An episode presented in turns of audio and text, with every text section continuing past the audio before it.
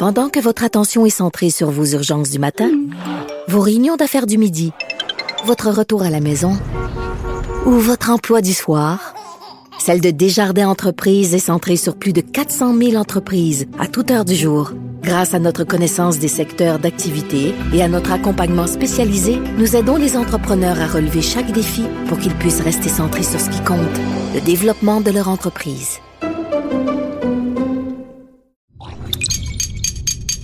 Cube Radio. Attention, cette émission est laissée à la discrétion de l'auditeur. Les propos et les opinions tenues lors des deux prochaines heures peuvent choquer. Oreilles sensibles s'abstenir.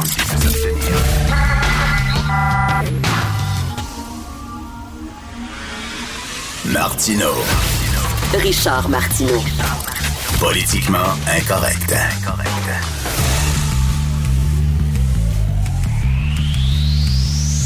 Cube Radio. Merci d'être là, fidèle au poste euh, Cube Radio et écoutez euh, Politiquement Incorrect. Avez-vous vu le bozo dans la région de Québec? Le gars, il roulait à 175 km heure sur l'autoroute. 175 km heure. Il est arrêté. Il y a eu une contravention de 1383 dollars.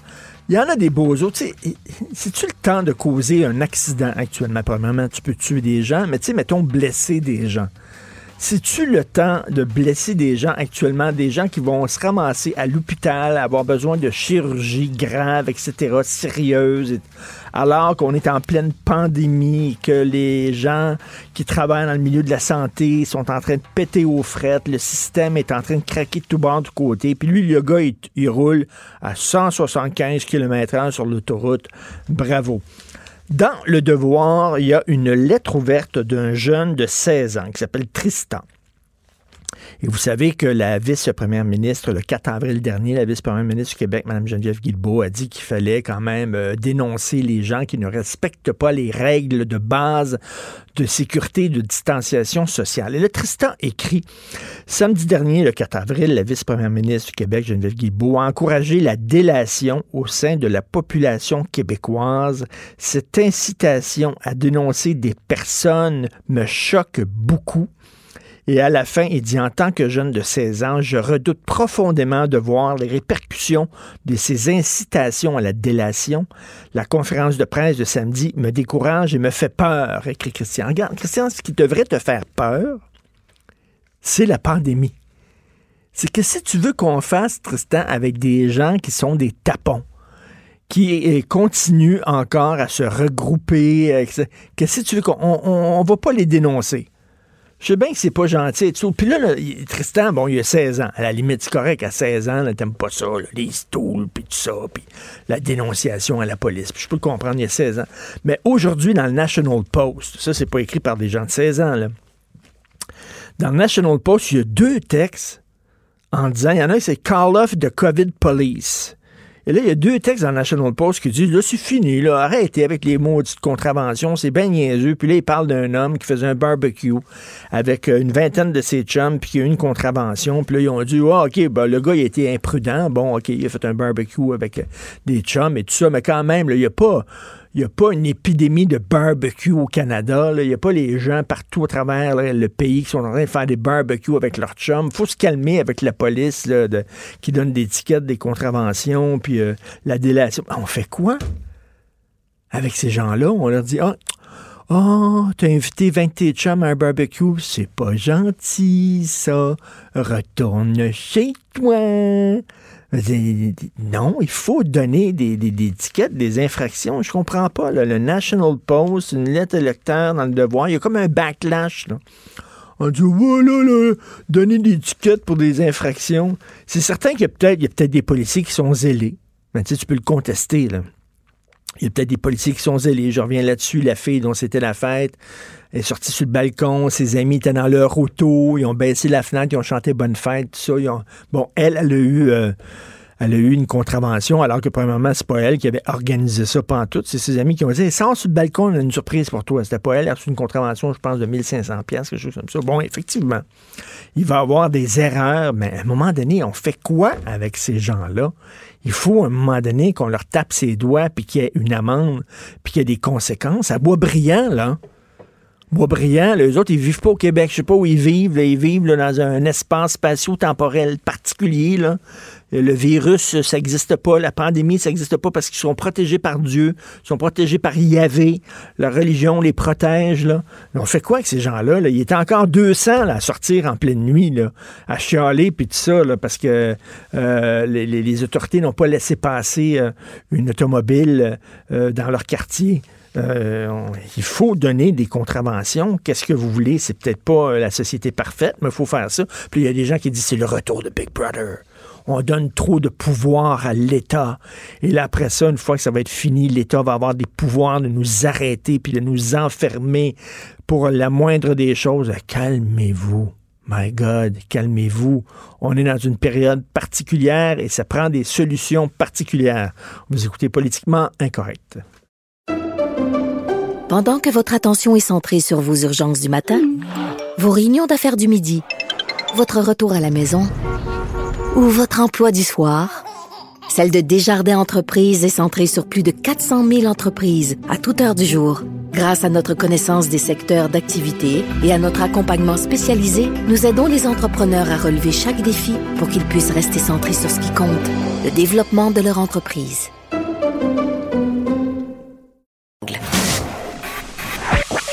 L'art est dans la manière non, c'est pas de la comédie. C'est politiquement incorrect avec Martineau.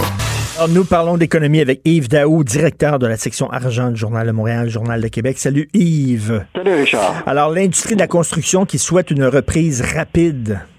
En fait, euh, tu sais, comme on dit souvent, là, tu sais, la consommation ou la construction, quand ça va, tout va, là, mais là, évidemment, ça va pas bien.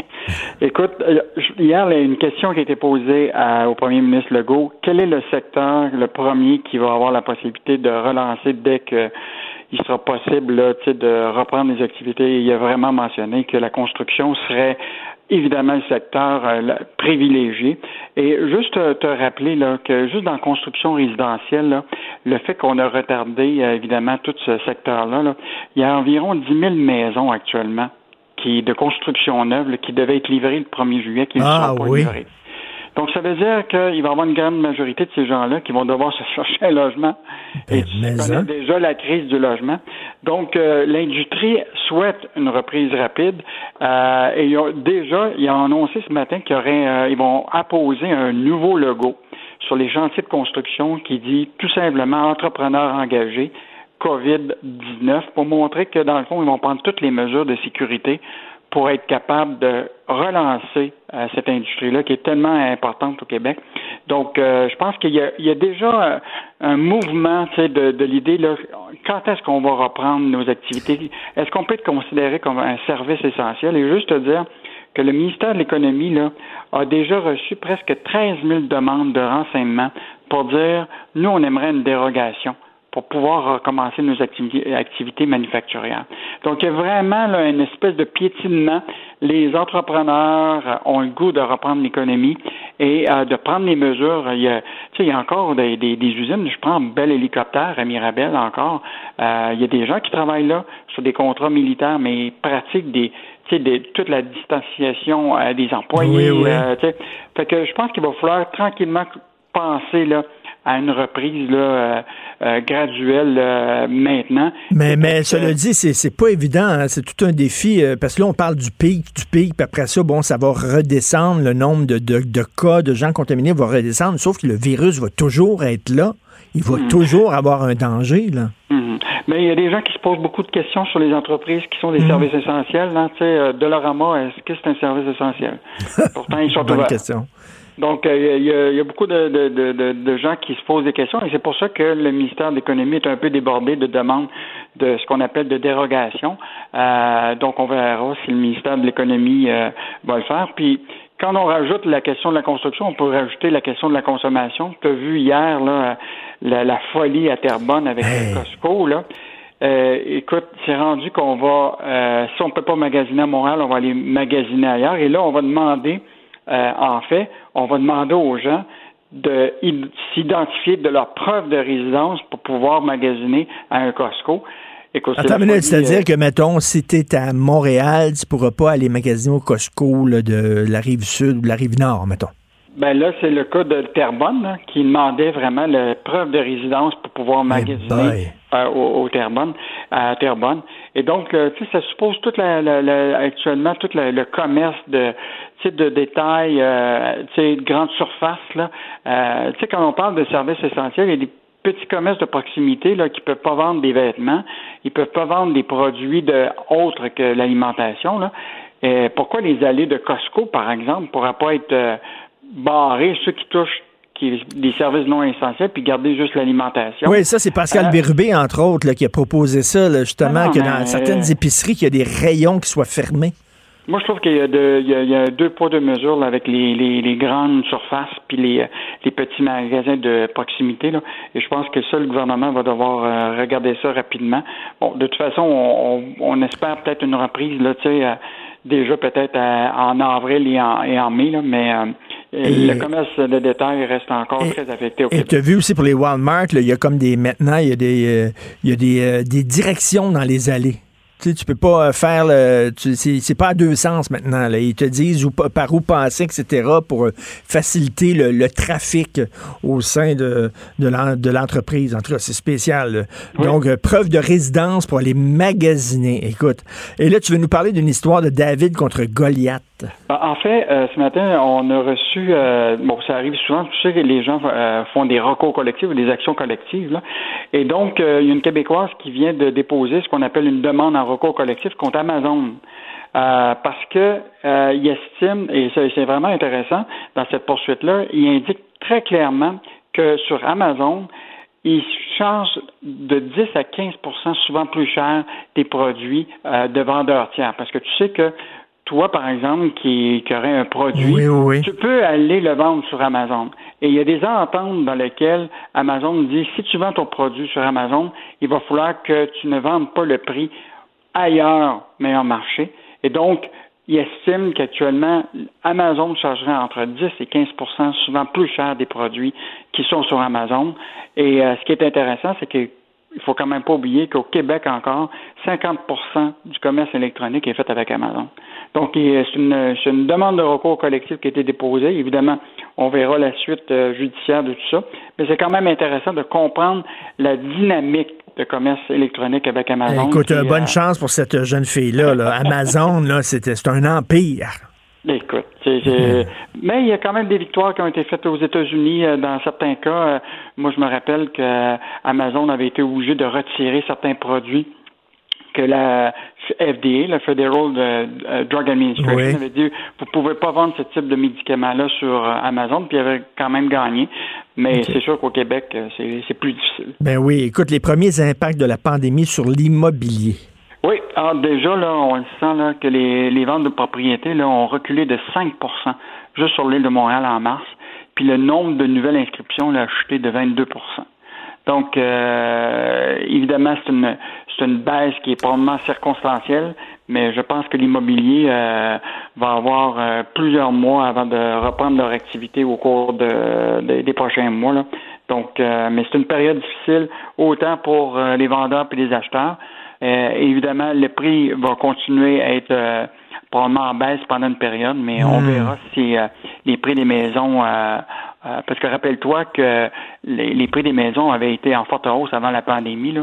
On ben parlait déjà de 7% d'augmentation au Québec, de 10% à Montréal. On verra si, euh, une fois que la crise sera terminée, euh, si ces prix-là vont... j'ai hâte de voir, Yves, s'il va y avoir des déménagements le 1er juillet. Ça va ressembler à quoi des déménagements en pleine pandémie? Est-ce que les déménageurs vont avoir des masques, des gants? Ce ne sera pas évident, ça. Puis euh, en plus de tous ceux qui justement avaient prévu déménager dans un condo qu'ils avaient acheté puis qui s'apprêtaient puis qui n'est pas terminé, mais qui euh, et tous ceux qu'on disait tantôt, les 10 000 maisons de, de résidence ben qui devaient être prêtes, ils vont devoir se trouver un logement. Donc euh, souhaitons qu'ils vont trouver une solution. Écoute, Yves, je veux t'entendre là-dessus, les banques, parce qu'il y a beaucoup de gens qui chialent. Et je lisais l'an dernier, euh, les banques, les six grandes banques à charte euh, ont fait des bénéfices de 46 milliards de dollars. Écoute, tu dis, coudon, soyez un peu généreux, soyez un peu compatissante. Et dans, dans l'actualité aussi, il y a un texte sur, euh, sur les GAFA. Qui n'ont pas donné beaucoup d'argent, qui n'ont pas mis l'épaule à la roue non plus. Tu vois ces grosses entreprises-là qui sont gonziliardaires, mm. puis qu'on dirait qu'ils participent pas beaucoup. Bon, il faut convenir que les, les banques, euh, tu sais, c'est en dehors des, de la pandémie, elles faisaient aussi des profits astronomiques. Donc, c'est pas nouveau qui, qui, qui, qui faisait ces profits-là. Il faut quand même tenir compte du fait que, tu sais, au Canada, on a six banques. Euh, c'est des banques qui sont euh, très bien capitalisées, donc ils ont quand même assez d'argent pour être capables de soutenir l'économie canadienne ou québécoise. Mais c'est sûr que la solidarité sociale ou corporative, là, on, on, a hâte de la voir dans le cadre de cette pandémie-là. Euh, on verra euh, actuellement qu'est-ce qui va se passer avec le report des hypothèques pour plusieurs personnes. Euh, là, évidemment, les banques euh, avaient un discours il y a un mois qui disait qu'il était très flexible, mais la journée qu'ils ont appris que le gouvernement était pour le verser aux Québécois, ou en tout cas ceux qui sont en situation difficile, un 2000 dollars par mois, euh, ils comprennent très bien que les gens auront probablement de l'argent pour payer leurs mhm. comptes. Donc, euh, je pense que là, ils, mhm. attendent de voir, là, effectivement, il va y avoir des gens. Là, ce qu'on voit ce matin, c'est que Trudeau semble avoir versé dans bien des, euh, pour beaucoup de Québécois là, des, le, fameux 2000 dollars. Donc oui, les gens verra. vont pouvoir commencer à payer leur loyer, à probablement à payer de l'épicerie, à peut-être à dépenser sur Oui, mais là, tu vois aussi euh, où à payer ton solde de carte de crédit, à payer ton hypothèque, et puis ça, c'est les banques qui vont en profiter de cette aide-là du fédéral, au bout du ah, compte. c'est sûr. Euh, et même les, les, entreprises, le plan d'aide de, de, du fédéral, là, actuellement, là, les entreprises là, qui vont venir voir les banques, euh, tous les prêts que les banques vont faire vont être garantis par le gouvernement fédéral ou par l'Investissement euh, Québec. Donc, euh, les banques ne prennent pas gros risques. Non, absolument pas. et ils vont continuer, bien sûr, à lire la section argent du Journal de Montréal, Journal de Québec. Merci beaucoup, Yves Daou, directeur de la section argent. Donc, c'est vrai que les banques, quand même, ils font énormément d'argent. Même chose pour les GAFAM, mais pas très, très généreux. Politiquement incorrect. À Cube Radio et sur LCN, le commentaire de Richard Martineau avec Jean-François Guérin. Cube Radio. Salut Richard. Salut Jean-François. Hey, je t'ai jamais dit ça, mais moi j'ai un petit côté scientifique. il y a une expérience que ah j'aimerais tenter. Une expérience que j'aimerais tenter, mais j'aurais besoin de l'aide d'un généticien. S'il y en a un qui nous écoute, c'est que oh, j'aimerais prendre le tousseux et la morveuse. Tu comprends?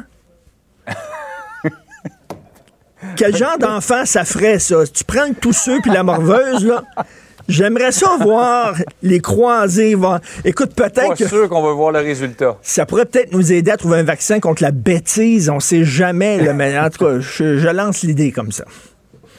Ah, on, va, on va voir si les généticiens nous répondent. Richard, on a vu hier les courbes, les scénarios, on voit comment ça pourrait évoluer au Québec, euh, tout ça. Là. Mais là, le printemps s'en vient, le beau temps commence à arriver faut surtout pas baisser la garde. Exactement. Puis on va dire aux soldats et aux soldates, tiens, j'ai mon, j'ai mon euh, chapeau de, général de guerre. Tiens, on peut parler aux soldats et aux soldates en disant, vous avez super bien réussi l'opération de confinement. Bravo.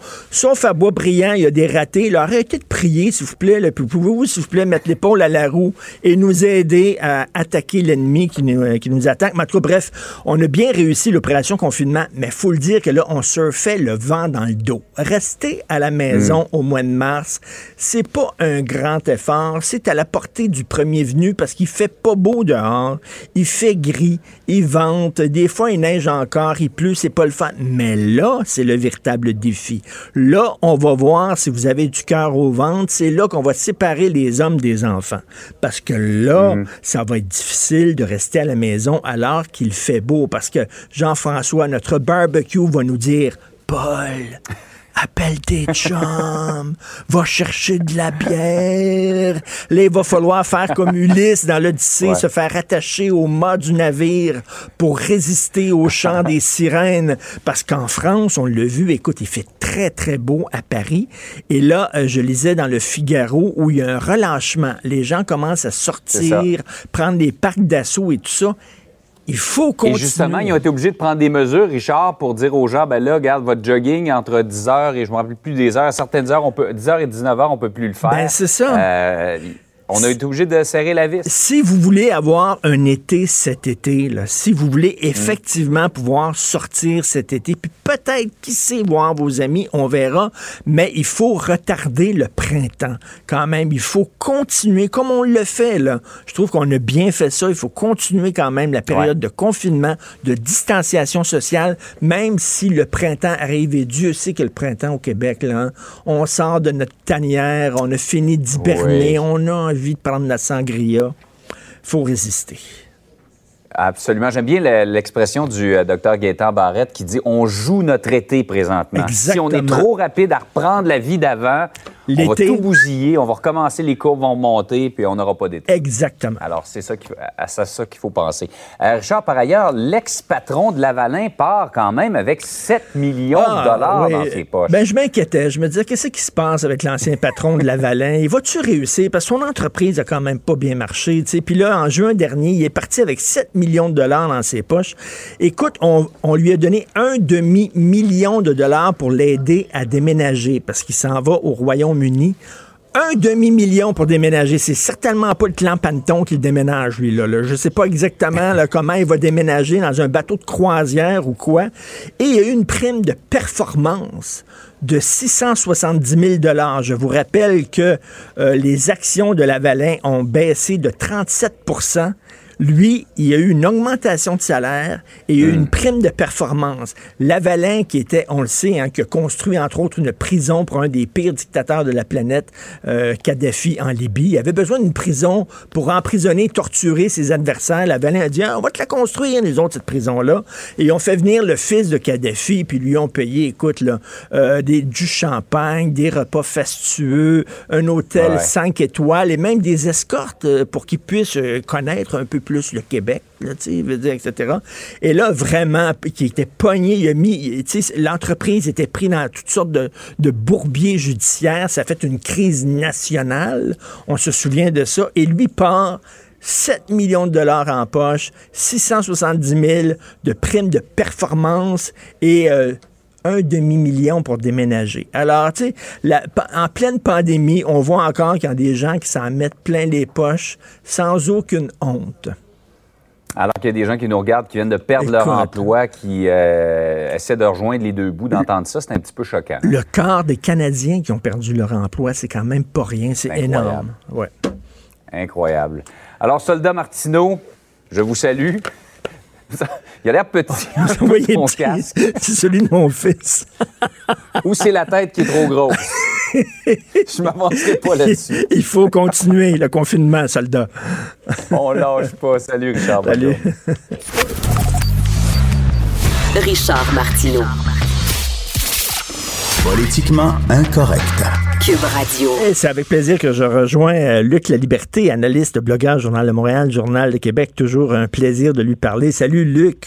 Bonjour Richard, je, je n'arrive pas à m'enlever de la tête l'image te représentant tel Ulysse sur son bateau résistant à l'appel des sirènes au-delà de ton rôle de soldat ce matin. Donc, euh, Écoute, oui, t'entends pas le, le chant du barbecue? Luc, invite tes amis. ah, j'ai déjà, j'ai déjà cédé, euh, Richard. Ça fait deux fois déjà. Ah, chanceux. My God, ça sent bon jusqu'ici. Écoute, euh, Luc, euh, je veux. euh, c'est quoi les rapports entre Donald Trump et Boris Johnson? Puis Donald Trump, il doit regarder son chum Boris qui, qui jouait les durs lui aussi, comme de Donald, puis qui serrait des mains à gauche et à droite. Et là, qui se ramasse aux soins intensifs. Penses-tu que Donald est en train de trembler un peu dans ses culottes? Ah, écoute, je ne sais pas. Hein, les, rapports entre M. Trump et, M. Johnson étaient tendus comme le sont la plupart des rapports entre les dirigeants. À moins d'être, à moins d'être un dictateur, on, a des relations tendues avec, euh, avec M. Trump.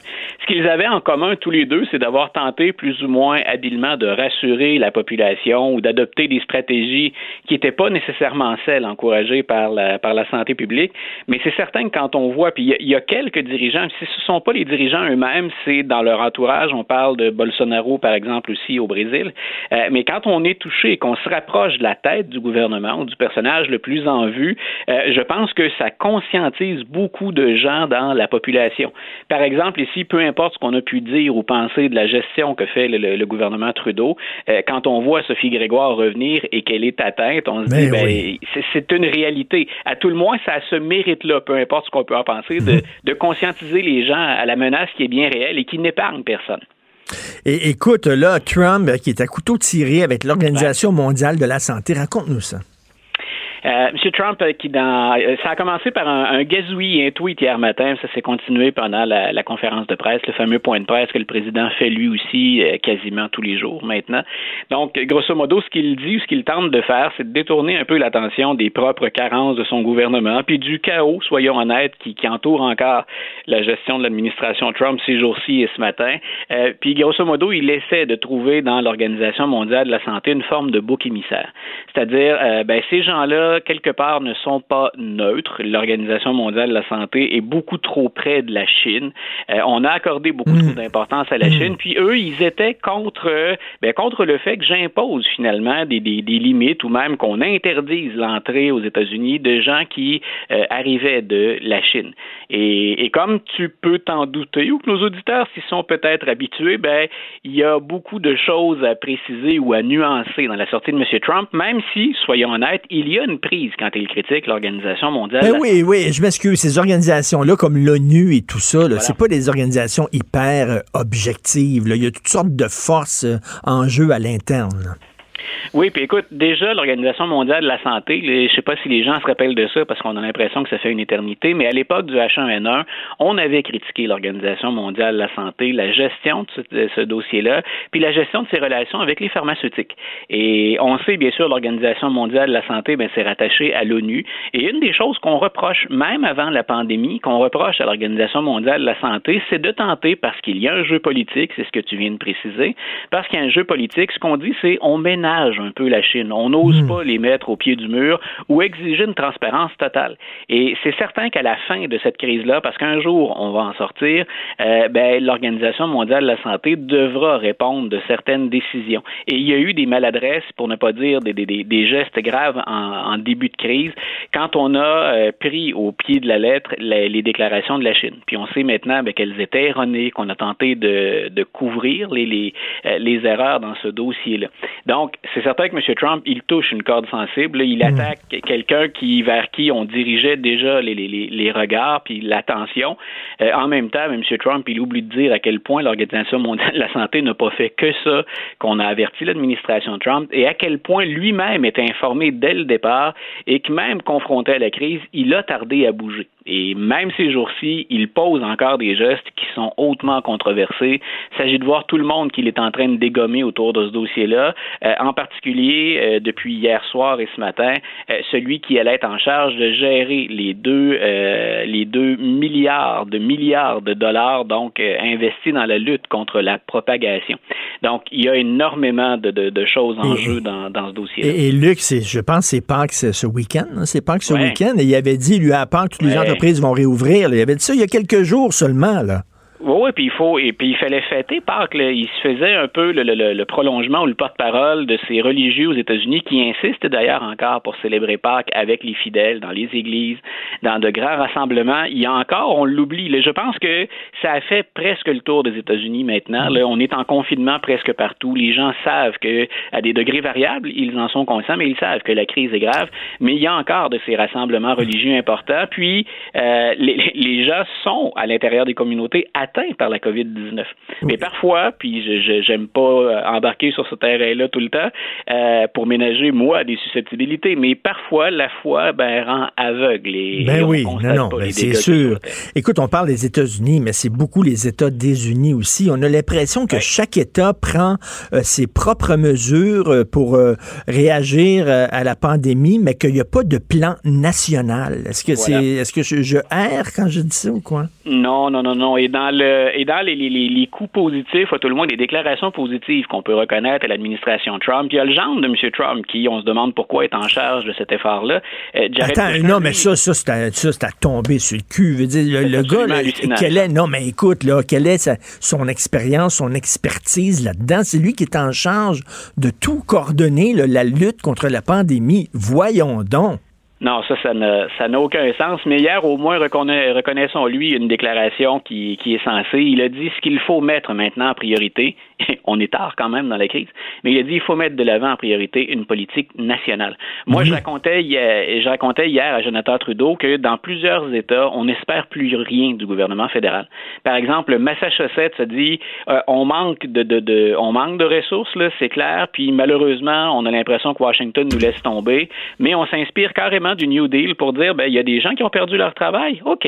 À l'époque du New Deal, M. Roosevelt avait fait de grands plans de travaux publics. Grosso modo, on embauche ces gens-là, on leur donne un chèque pour qu'ils recommencent à consommer, puis en même hmm. temps, on leur fait faire œuvre utile. Et ce sont ces gens-là qui vont constituer maintenant ce qu'on appelle en anglais les trackers, ceux qui vont tracer les cas et assurer le suivi des, des gens qui sont infectés de la COVID-19 et avec qui ils ont été en contact. Donc, on voit qu'il y a toutes sortes d'initiatives, mais effectivement, le problème, c'est un peu comme si le Canada partait dans toutes les ben directions. Puis on n'a pas autant de, on n'a pas autant de, de, premiers ministres qu'il y a de gouverneurs aux États-Unis. Donc on a encore huit États qui s'opposent au confinement, qui s'y refusent. Et, ces gens-là continuent de voyager, de se déplacer. Ben c'est ça. Tu as des gouverneurs qui sont un peu des coucous. Il y en a un qui disait qu'il voulait ouvrir les plages. Ah, c'est fait. C'est fait, ça. oui, ça a été fait. Donc, on, dans, dans, certains États, on a dit non, il n'y a pas de problème, on, va réouvrir ça. Donc, ben, il y a encore. Donc voilà, c'est quand on dit qu'il n'y a pas de, de, de stratégie nationale, c'est, mais en même temps, il y a de bonnes nouvelles. C'est, toujours désastreux parce que tu l'as bien souligné, ce sont les États désunis, mhm. mais il y a des endroits où les mesures fonctionnent. Ce qu'il faut espérer maintenant, c'est qu'on réussisse à, à, prendre ces exemples-là, puis à, les mener sur l'ensemble du pays. Et c'est là où j'en reviens encore, malheureusement, à Donald Trump, c'est qu'il faudrait quelqu'un qui euh, appuie ces initiatives-là, puis qui dise, regardez, ça fonctionne. Et c'est pas parce que M. Trump n'a pas ses côté des gens qui lui disent qu'il y a des choses qui fonctionnent et qu'on devrait appliquer partout.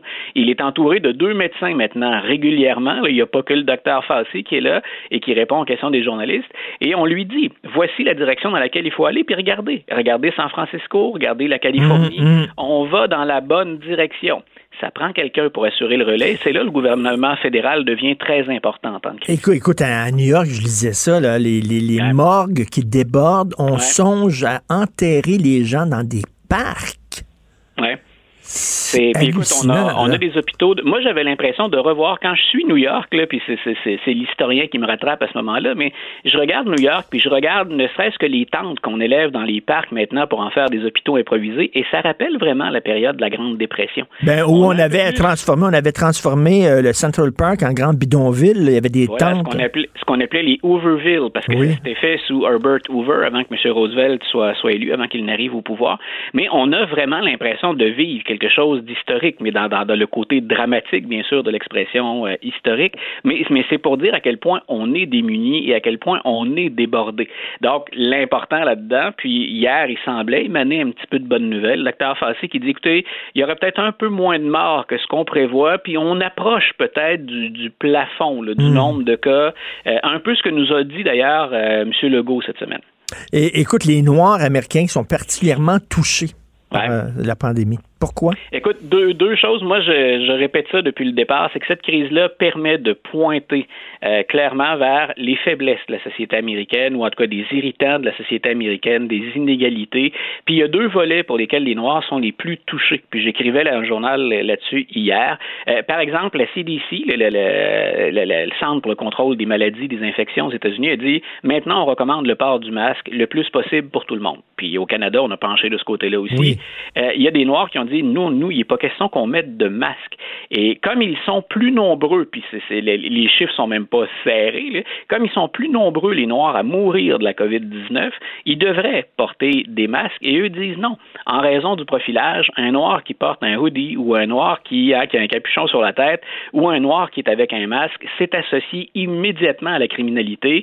Et comme on est victime de profilage puis de racisme, dans certaines villes, c'était clair, la police de Chicago a, a, été pointée du doigt très, très sévèrement. on a dit, on ne va pas porter le masque. Et, hmm. et c'est un peu inquiétant. L'autre chose, c'est qu'écoute, il y a un État, la Louisiane, pour te donner juste une statistique, là, pour nos auditeurs, le chiffre est impressionnant. Euh, en Louisiane, là, 70% des gens qui sont morts de la COVID-19 sont des Noirs et ça correspond pas du tout au pourcentage de la population qu'ils représentent. Donc, pourquoi les Noirs meurent-ils? Mais encore là, meurent-ils plus? Euh, ben, on dit finalement, ils occupent souvent des emplois, entre guillemets, dans le bas de l'échelle, mais euh, sur ce qu'on appelle maintenant des emplois essentiels, des emplois peu payés pour lesquels il y a moins de couverture de soins de santé. Mhm. Donc, ces gens-là sont plus exposés parce qu'en public constamment, d'où mon lien avec le masque tout à l'heure, ils devraient, eux, en porter systématiquement. Et comme ils sont aussi moins accès à des soins de santé, ils ont certaines prédispositions qu'on retrouve moins chez les Blancs. par exemple, oui. vas-y. Non, veux dire, ben, par exemple, le diabète ou la haute pression, mm. tout ce qui est condition, finalement, euh, prédisposition, ce qu'on avait comme maladie ou comme faiblesse dans notre système immunitaire, ben, ça prend de l'ampleur. C'est assez, ironique, hein, on l'a vu, c'est une guerre hein, qu'on est en train de mener. Puis à chaque fois que les États-Unis ont mené une guerre, les Noirs étaient toujours surreprésentés au front. Hein. C'était la même chose pendant euh, euh, la guerre du Vietnam. Il y avait beaucoup de Noirs au front, alors que des Blancs pouvaient s'en sortir. Écoute, rapidement, on sait que tu es un grand lecteur. la semaine dernière, tu, nous as suggéré un livre de John Irving. Cette semaine, qu'est-ce que tu nous suggères comme lecture? Ah, cette semaine, j'irai avec Dennis Lehane, parce que j'ai un petit faible pour la ville de Boston. J'ai voyagé beaucoup aux États-Unis, mais Boston, j'y retourne régulièrement. Oui, le vieux Boston, là. Ah, Denis Lehane, c'est un des grands romanciers américains. Puis je voulais vous proposer la lecture de Un pays à l'aube, ou en, l'aube, pardon, ou encore en anglais de Given Day. Et ça se passe dans la grève des, des, des, policiers puis des émeutes qui ont eu lieu en 1919. Et une des choses qui ressort, parce que j'adore Boston, mais Boston est pas sans, sans, faille ou sans paradoxe dans son histoire, euh, on y voit en trame de fond le racisme qui a affecté euh, Boston pendant une grande partie de son histoire. Même récemment, les Red Sox de Boston ont retiré le nom de, de l'ancien propriétaire de l'équipe de la rue qui est devant le, Fenway Park en raison de sa relation complexe avec la communauté noire. Donc Boston, on se dit c'est dans le nord des États-Unis, hein, c'est pas là qu'on pratiquait mhm. l'esclavage, c'est pas là où on a pratiqué la ségrégation. Et pourtant, pendant très longtemps, Boston a eu cette réputation de ville où pour les Noirs c'était difficile, où on retrouvait pas de mariage interraciaux, par exemple. Donc j'aurais envie de vous suggérer toute l'œuvre de toute l'œuvre de, de, Denis c'est Shutter Island, c'est Gone Baby Gone, c'est euh, Mystic River, des, des, souvent des romans dont on a tiré ben des films. Mais ce matin, donc, je vous propose The Given Day ou encore Un pays à l'aube. Excellent. Écoute, un des meilleurs films sur Boston, Internal Affairs, euh, Scorsese, euh, qui se passait à Boston. Qu'est-ce que tu aimes dans la ville de Boston particulièrement? Le, c'est que j'ai accès à tout. Je maniaque de, de, de musées, de mm. littérature, d'art, de sport, d'histoire, bien entendu. Et quand je vais à Boston, euh, dans quelques kilomètres carrés, j'ai tout à portée de la main. Dans la même journée, je peux avoir Shakespeare in the Park à Boston Common, puis être allé voir l'après-midi auparavant un match des Red Sox au Fenway. Donc, je, je m'y retrouve, je m'y sens particulièrement à l'aise. Ah oui, c'est vraiment bien. Le vieux Boston, c'est absolument magnifique. Ah. Passe une excellente semaine. Bon week-end. Merci d'être là, Luc La Liberté. On te lit toujours. Merci. Bye, Richard. Bye. Pendant que votre attention est centrée sur vos urgences du matin, vos réunions d'affaires du midi, votre retour à la maison ou votre emploi du soir, celle de Desjardins Entreprises est centrée sur plus de 400 000 entreprises à toute heure du jour. Grâce à notre connaissance des secteurs d'activité et à notre accompagnement spécialisé, nous aidons les entrepreneurs à relever chaque défi pour qu'ils puissent rester centrés sur ce qui compte, le développement de leur entreprise. Martino, le seul qui peut tourner à droite sur la rouge à Montréal. Politiquement incorrect. Mais c'est politiquement correct de l'écouter. Alors, tous les mercredis, vous le savez, on parle à l'excellente analyste politique Emmanuel Latraverse. Salut, Emmanuel. Bonjour. Écoute, je veux, je veux te parler d'un truc qui me chicote un peu. On l'aime, M. Arruda. On l'adore. Moi, je l'aime beaucoup, mais il est orgueilleux un peu concernant le masque. Ça serait le fun qu'il dise, OK, c'est correct, il faut le porter, effectivement.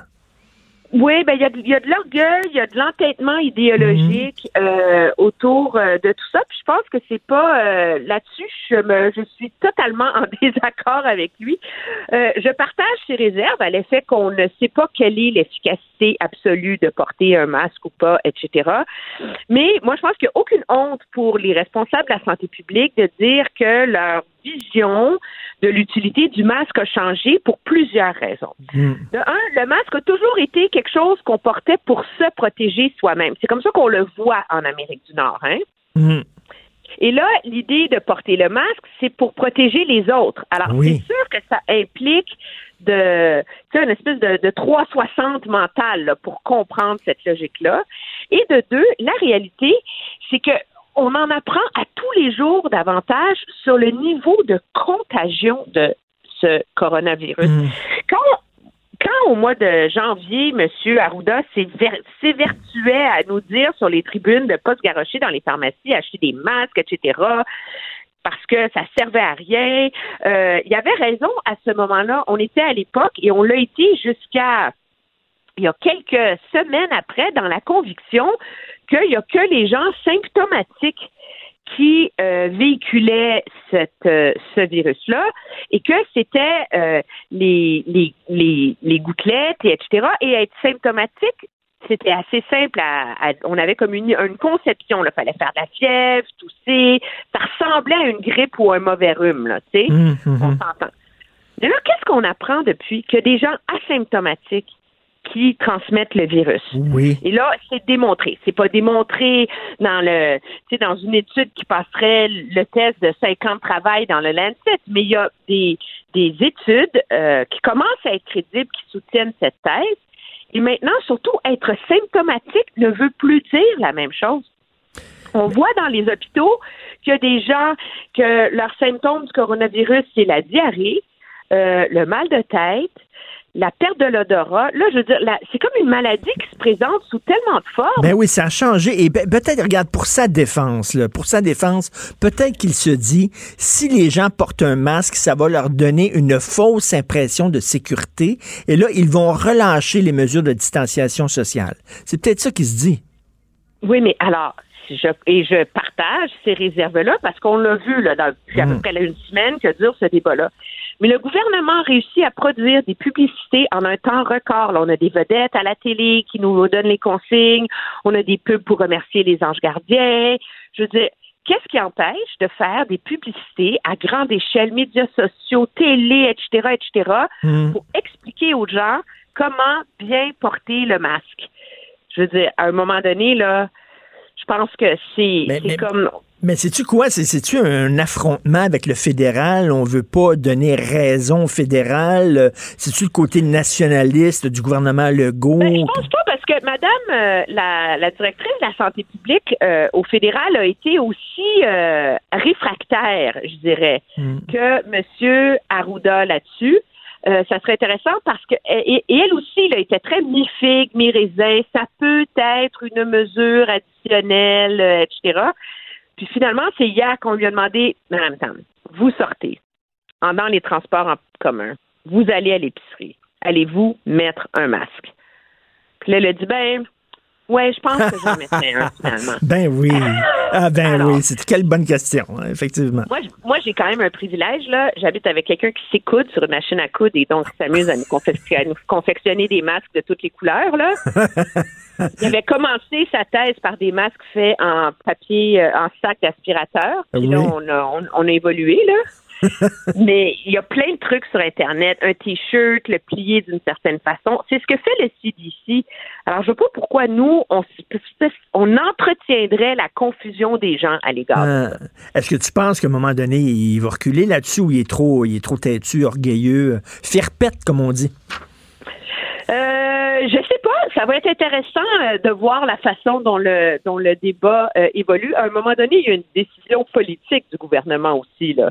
Tu sais, je veux dire, les gouvernements nous disent on se fie à la science, on se fie à la science, mais le moment où on impose des confinements, le moment où on pose les gestes, sont des décisions politiques, dans le bon sens du terme, qui reviennent à nos dirigeants.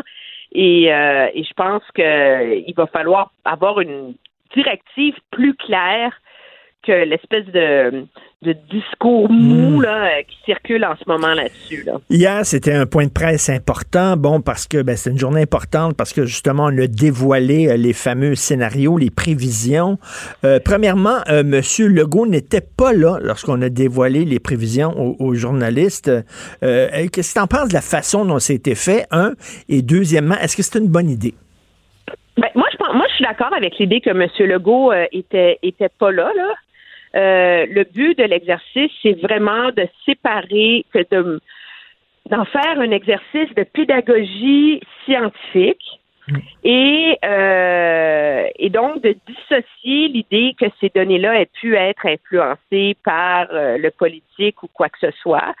Euh, et je pense qu'en l'absence de M. Legault, on, on, ça ramène le débat autour de ça et des questions qui sont posées là-dessus à des questions factuelles qui visent à éclairer le public sur la nature de ces données-là. M. Legault est disponible une heure par jour, à tous les jours. Moi, j'ai pas de problème avec ça.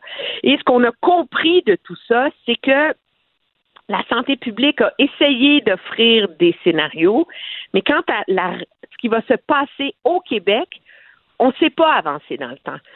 Alors, c'est comme si le scénario qu'a offert la santé publique est le scénario sur lesquels elle se base pour prendre des décisions au Québec par rapport à nos Mm. soins de santé, à nos besoins, aux mesures de confinement, et non pas pour se lancer dans un débat sur, euh, sur le long terme. là. On, va, on, va, on va laisser ces projections-là à d'autres chercheurs qui le font, qui vont bien le faire, etc.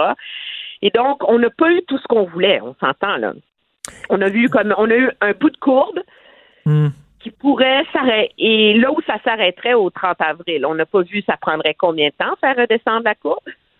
On a, et donc, on n'a pas, on n'est pas éclairé formellement sur la durée réelle des confinements auxquels on est, on est soumis en ce moment là. Et toi, toi, dans la- le dilemme là, euh, entre donner l'heure juste et rassurer la population, tu te situes quoi entre les deux, j'imagine? D'en donner l'heure juste, je trouve que le, le scénario qui a été pris, ce qui nous a été offert hier, permet aux gens de regarder ça et de comprendre l'évolution de la maladie. Si, si tu peux réduire là, ce qu'on a appris hier à quelque chose de très simple. Le pic va avoir lieu quelque part vers 15, 18, 20 avril. Mhm. Et d'ici et d'ici la fin avril, là, il va, on va avoir trois fois le pic, c'est trois fois plus de cas que ce qu'on a actuellement au Québec, trois fois plus d'hospitalisation et huit fois plus de décès. Mhm. Alors ça, là, on comprend. Et ça, c'est si on continue dans la ligne dure dans laquelle on est soumis. Et l'alternative, le message, c'est vous êtes tanné, ça vous tente pas, êtes-vous prêt à vivre avec 8000 morts? Hein? au 30 avril? Et c'est bon de sortir ça, c'est bon de sortir. C'est bon de sortir ces chiffres-là aussi juste comme le printemps commence à se pointer, puis il y a peut-être des gens qui vont relâcher justement euh, leur surveillance au printemps, de sortir ça en disant regardez là, voulez-vous vous rendre là, mais faites attention. Ben, c'est ça. Puis on est on est un peu tu sais notre courbe de décès est en ce moment un petit peu euh, tu sais on, on se situe autour de l'Allemagne, le Portugal. là. donc on est dans la dans la zone euh, avec la courbe actuelle, on est à peu près dans des scénarios qui nous donnent à peu près c'est ça, 1200 décès, euh, 30 000 cas au Québec. Euh, et puis euh, 1500 hospitalisations, tu sais, euh, 4000 hospitalisations. Alors, tu sais, je veux dire, ça, ça nous permet de comprendre vers quoi on se dirige Mm. De manière euh, de manière assez claire. Et écoute, Emmanuel, c'est une anecdote, c'est peut-être banal, mais je veux vraiment savoir ce que tu en penses. La fée des dents, là.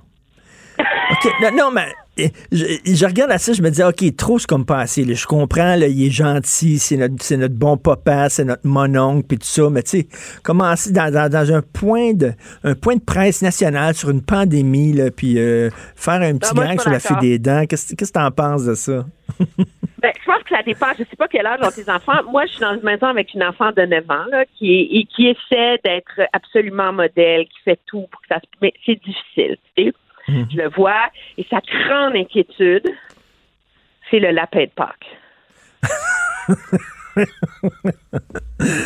Mais, mais est-ce que c'est le rôle du premier Puis- ministre de, de, de, de Ben, moi, faire je- ça d'un point mais de moi, je presse? pense que moi, je pense que ça, ça, ça montre aux enfants. Premièrement, il y a beaucoup d'enfants qui écoutent le point de presse de M. Legault. Je je suis pas sûr que c'est une bonne idée de faire écouter les points de presse aux enfants. Moi, je, Ben, moi non plus. Moi, ma Non, fille moi, je fais pas ça. pas les points Non. de presse, mais moi, ma fille, elle sait que c'est M. Legault qui, tu sais, M. Legault, M. Trudeau, Hmm. elle comprend tout ça. Puis elle m'a demandé carrément hier matin, maman, est-ce que le lapin de Pâques va venir? Mais je dis, Clara, je ne sais pas. Et elle m'a dit, maman, il faut que tu demandes au premier ministre. OK. Alors, moi, je trouve que c'est absolument, c'est comme un petit rayon de soleil pour les enfants qui vivent ça avec la même intensité que leurs parents, de leur dire que est- nos dirigeants, c'est aussi leur, tu sais, je pense pas que tu peux faire ça tous les jours, là, tu sais, mettre une vidéo petite fille dans le point de presse qui demande si ceci, cela. Mais moi, j'ai trouvé que le coup d'affaire des dents était très drôle et je te ferai remarquer que la première ministre de la Nouvelle-Zélande a parlé du lapin de Pâques dans son Oui. point de presse hier. Le premier ministre Doug Ford a parlé du lapin de Pâques dans son point de presse hier. Fait moi, là, je dis bravo. Puis, M. Legault, tu regarderas, il y a une vidéo sur les consignes à mettre en œuvre pour Pâques qui, est, qui vient de mettre en ligne là, ce matin sur son fil Twitter. Puis, je donne un scoop à tout le monde. Allez l'écouter. Il confirme, là. Le lapin de Pâques, qui est un service essentiel. Yes. Ben écoute, la Quand je l'ai montré est à ma fille ce matin, ça sautillait de bonheur dans la maison. Alors moi, je suis OK, alors je suis trop grognon d'abord. Je suis trop cynique. trop grognon. Je suis trop grognon. Je suis encore un peu licorne. il, en, il en faut un petit peu. Mais on sait que t'aimes pas les petits lapins. Oui, bah, en chocolat, oui. Merci beaucoup, Emmanuel. Passe une excellente journée. Bon week-end. Au revoir. Salut. Pendant que votre attention est centrée sur cette voix qui vous parle ici, ou encore là, tout près ici, très loin là-bas, Celle de Desjardins Entreprises est centrée sur plus de 400 000 entreprises partout autour de vous. Depuis plus de 120 ans, nos équipes dédiées accompagnent les entrepreneurs d'ici à chaque étape pour qu'ils puissent rester centrés sur ce qui compte, la croissance de leur entreprise.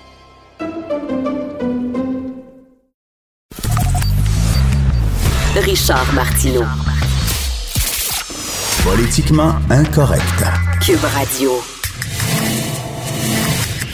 Ça risque d'être la plus grande bataille de notre vie. COVID-19.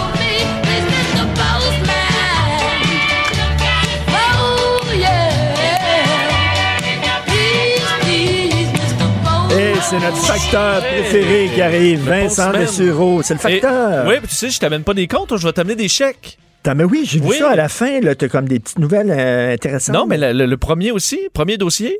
Les, les premiers versements de la PCU qui arrivent, ça ressemble-tu à Phoenix? Y a-tu des, y a-tu des, des problèmes? Ben, écoute, en euh, déjà, là, faut dire, c'est impressionnant parce que, effectivement, il y a des gens qui se sont inscrits lundi, là, à la prestation canadienne d'urgence, euh, et qui reçoivent déjà leur montant, là, en dépôt direct. On disait 3 à 5 jours. Ben là, on est capable de faire mieux. Wow. Euh, alors, euh, faut, faudra voir, là, mais on a des messages qui, qui montrent déjà de l'argent qui rentre. Le problème, semble y avoir quand même des cas où les gens ont reçu plus d'argent que prévu. Et là, euh, c'est à regarder. Là, parce qu'il y en a qui ont reçu, mettons, un 2000. C'est marqué 2000. C'est ça que tu es supposé avoir. Mais là, il peut s'ajouter un 1000. Là, tu disais que ce 1000-là, est-ce que c'est la moitié du mois de mars? Est-ce que ça a rapport? Et d'autres ont reçu même un autre 2000. Alors, ils sont rendus à 4-5 000. Parce que Phoenix, c'est un peu ça. Il y a des gens qui n'ont pas été payés, puis il y a des gens qui ont été trop payés. Oui, Phoenix. mais il faut comprendre, est-ce que c'est vraiment dans l'anecdote? Euh, Peut-être. J'entendais euh, notre collègue Mario Dumont tantôt à, à LCN dire, là, là... Dépensez pas plus que 2000 là, si vous- pour l'instant tant qu'on n'a pas clarifié ça si vous avez reçu plus que 2000 dollars pour l'instant mettez ça quelque part dans un compte là Euh, le Parce que gouvernement va euh, vous le savent, redemander des fois, ça arrive, des fois, là, des banques qui font des erreurs, puis t'envoies trop d'argent. Ils savent. Oui, Ils que, savent. que les gens partent sa dépense, puis finalement, on cogne à la porte. Alors, Ben faites oui. vraiment attention. On ne voudrait pas vous mettre encore plus dans le, dans le trouble. Et euh, vous dire, hier, c'était 1,5 million de demandes pour la prestation canadienne d'urgence. Aujourd'hui, mercredi, c'est pour les juillet ou septembre. Pour aller vous inscrire sur canada.ca. Et euh, si on ajoute les demandes à l'assurance emploi, on est rendu à plus de 4 millions euh, de demandes. À 2000 dollars, Richard, ça fait quand même 8 milliards par mois. Euh, cette seule Wow. mesure pour le Écoute, j'ai gouvernement lu dans le National Post le quart des Canadiens qui ont perdu leur emploi. C'est énorme. C'est énorme. C'est énorme, É- effectivement. Écoute, là, on va parler de l'histoire. Écoute, cette histoire-là du gardien de sécurité du Walmart à Sherbrooke. Quel 180 degrés. Hein? Ah, quand on a vu hier, là, quand on a lu là, euh, ce qui s'est réellement passé, tu dis, ah, Là, effectivement, ça donné un angle complètement nouveau à cette histoire-là qui avait ébranlé vraiment le Québec. Là. Euh, Nassim Koudar, l'homme de 25 ans qui est euh, ben, accusé, relié à cet incident dans un Walmart, va subir aujourd'hui son enquête sur remise en liberté. Euh, pourrait peut-être être libéré, effectivement, alors qu'on va présenter en preuve une vidéo de surveillance qui aurait capté toute la scène, entre autres des sources là, à TVA Nouvelle qui confirmaient euh, l'existence de cette vidéo qui montre euh, qui montrerait là, donc euh, le, le, gardien, le de sécurité Jean qui, qui- qui saute dans sa camionnette, euh, qui s'en va super vite, qui bloque le véhicule. Court après le véhicule, saute sur le véhicule en frappant dans le pare-brise. Euh, et là, c'est en essayant de le, de le faire tomber de là, là, que, euh, le- en donnant un coup de volant, que Nassim Koudar l'aurait fait tomber au sol. Euh, et là où il se serait blessé gravement, il est toujours, dans, au- il est toujours aux soins intensifs, mais ça, on s'entend, là, il y a une différence quand même dans l'événement, pas mal. Écoute, là, là, c'est pas une victime blanche comme neige, la- la- l'agent de sécurité. Là, Évidemment, ça montre qu'il y a deux côtés à une médaille. La justice de, va, va- va prendre évidemment tout ça, euh, de tous les détails pour pouvoir trancher. Mais aujourd'hui, donc, sera de retour en cours Nassim Koudar, qui fait quand même face à des accusations euh, euh, très graves euh, de négligence criminelle causant des lésions, voies de fait armées, voies de fait graves et délit de fuite. Alors, on verra ce que le juge va garder dans cette les gens là, qui envoyaient toutes sortes de messages sur les médias sociaux là, en mettant l'accent sur le, son nom arabe, là, puis en ayant toutes sortes de théories du complot, là, j'espère que vous avez honte aujourd'hui. Et euh, d'ailleurs, la, la campagne de sociofinancement est, est suspendue depuis hier. On avait plus de 160 000 accumulés. Mais là, euh, tu peux-tu revoir ton argent? Ça, ça, euh, en fait, l'instigateur de la campagne a dit c'est stopper le tant qu'on n'a pas, on garde l'argent en sécurité tant qu'on n'a pas fait la lumière. Alors on comprend que si bon, on a vraiment un angle nouveau, on pourra peut-être donner l'argent, mais il faudra voir parce que reste quand même que c'est il y a une mère et cinq enfants là, qui se retrouvent avec un papa Ben oui. entre la vie et la mort. Alors, euh, est-ce qu'on va décider d'en donner tout ou en partie? Mais assurément que les gens qui ont donné, ils n'ont pas donné parce que Ben ils ont donné avec l'histoire qu'on avait au la début. première là. histoire. Mais là, c'est un, c'est ça. Ça change pas mal l'histoire. Oui, euh, bientôt 1,5 million de cas confirmés dans le monde. Oui, euh, on arrive à 83 000 morts euh, et c'est toujours des, des nouvelles ben, bonnes et mauvaises là, qui, se, qui se mélangent. Aujourd'hui, dans les bonnes, là, le- le- la République tchèque serait sous contrôle. On dit le ministre tchèque de la Santé a dit que l'on avait pris le contrôle. Eux sont arrivés au fameux pic qu'on pourra commencer à réouvrir euh, tranquillement. Eux qui ont eu moins de 200 cas nouveaux euh, hier, mais c'est quand même 200 cas. là. alors, c'est pas quand même tout- totalement terminé. Euh, le président du Conseil européen de la recherche, là, donc qui est une agence de l'Union européenne, a démissionné, lui, dans les dernières heures, disant qu'il était déçu par la réponse à la pandémie. Alors, il y a quand même encore des, disons, de, de, de l'inconfort et des obstinations dans les hauts lieux là, sur la gestion de la crise un peu partout. Euh, alors que Boris Johnson, lui, de son côté, est à sa deuxième journée, là, complète sa deuxième journée aux soins intensifs, répondrait au traitement. Il n'est toujours pas sous respirateur, l'assistance euh, dont on lui a donné de l'oxygène. Euh, bon, euh, sans plus, mais on le surveille. Alors qu'aux États-Unis, on sait, hier, c'était vraiment la journée la plus dramatique. Près de 2000 personnes sont, mortes. Depuis la- le, milieu, le milieu de la semaine dernière, c'est au moins 1000 décès par jour et ça monte encore, alors que le nombre de cas par jour, lui, plafonne peut-être. Mais vraiment, le bilan euh, quotidien est très lourd. Alors qu'hier, de nouveaux modèles donnaient quand même peut-être un, un peu moins de morts que prévu. Là. Au début, on était plus autour de 80 000 décès. Seulement, Richard, si on gardait les mesures de confinement sévères jusqu'en août. Euh, donc là, est-ce que c'est l'angle qu'on va Jusqu'en prendre? nous. Ou pas? Euh, alors que- Ça, ça veut dire ton, ton été scrappé. Là. Écoute, à. New York, ils songent à enterrer les gens dans des parcs. Oui, ben, il faut comprendre ça, c'est, on n'en est pas encore là. Le maire euh, a dit, mais effectivement, on se disait, est-ce qu'on devra euh, enterrer temporairement des gens dans des parcs là, pour pas euh, les mettre dans des camions réfrigérés partout? Mais c'était, on dit, on fallait prendre cette sortie-là d'un élu là, avec un grain de sel quand Ben même. oui. On n'en est pas là euh, en- en- à New York euh, nécessairement. OK, euh, des cas suspects dans un porte-avions? Oui, euh, on se souvient de l'histoire là, du, euh, du, euh, du porte-avions Theodore Roosevelt aux États-Unis qui a fait finalement amener au congédiement là, de, de, de deux euh, hauts placés de, de l'armée américaine. Euh, là, c'est Qu'est-ce le qu'est-ce qui est arrivé exactement? Bon, là? lui, Donald Trump, il croyait pas ça qu'il y avait des cas d'un porte-avions? Non, en fait, c'est que le, le Theodore Roosevelt, qui est un grand porte-avions euh, nucléaire euh, américain, là, une des, quand même un des fleurons de la Navy, qui, s'est- qui est allé au mois de mars, alors qu'on était euh, quand même en période de- d'épidémie très forte, là, en au Vietnam. Euh, on avait critiqué à ce moment-là. Les médias s'étaient questionnés sur pourquoi on va au Vietnam. On avait dit au Vietnam, il n'y a pas beaucoup de cas, alors pas d'inquiétude. Mais le bateau est reparti. Et quelques jours plus tard, il commençait à avoir des cas. Évidemment, sur un porte-avions, ils sont 4000 sur le Theodore Roosevelt. Euh, ça s'est mis à faire le tour, à avoir plus de 100 cas. Et le, le commandant en chef, lui, a réclamé qu'on fasse évacuer le navire sur l'île de Guam. Mais euh, lui a commencé à écrire un peu tout le monde et ça s'est retrouvé dans les médias, brisant un peu la chaîne de commandement. Euh, lui disait on est en période de paix, aucun marin ne devrait mourir, il faut évacuer le, le Theodore Roosevelt.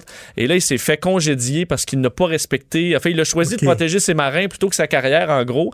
Et euh, alors, c'est ce qui a mené à ça. Et là, c'est le Charles de Gaulle, le porte-avions français, donc le fleuron de la marine française, euh, qui a à peu près 80 cas suspects. Mais comme on n'a pas de test encore sur place, qu'on va envoyer là, par hélicoptère dans les prochaines heures, euh, on se questionne est-ce qu'on a 80 cas de coronavirus sur ce navire? Euh, 80. 80, cas? disons, marins qui ont Mais attends, des ils sont combien là-dedans? Ils sont 1760. Hey, c'est comme Alien, mais au lieu d'une bébête, que c'est un virus. Ben, oui, c'est qu'on remarque sur les navires, c'est vraiment, vraiment difficile à contrôler euh, le- le- le- la la COVID-19. On l'a vu sur les bateaux de croisière, mais les bateaux militaires sont pas plus protégés face à ça.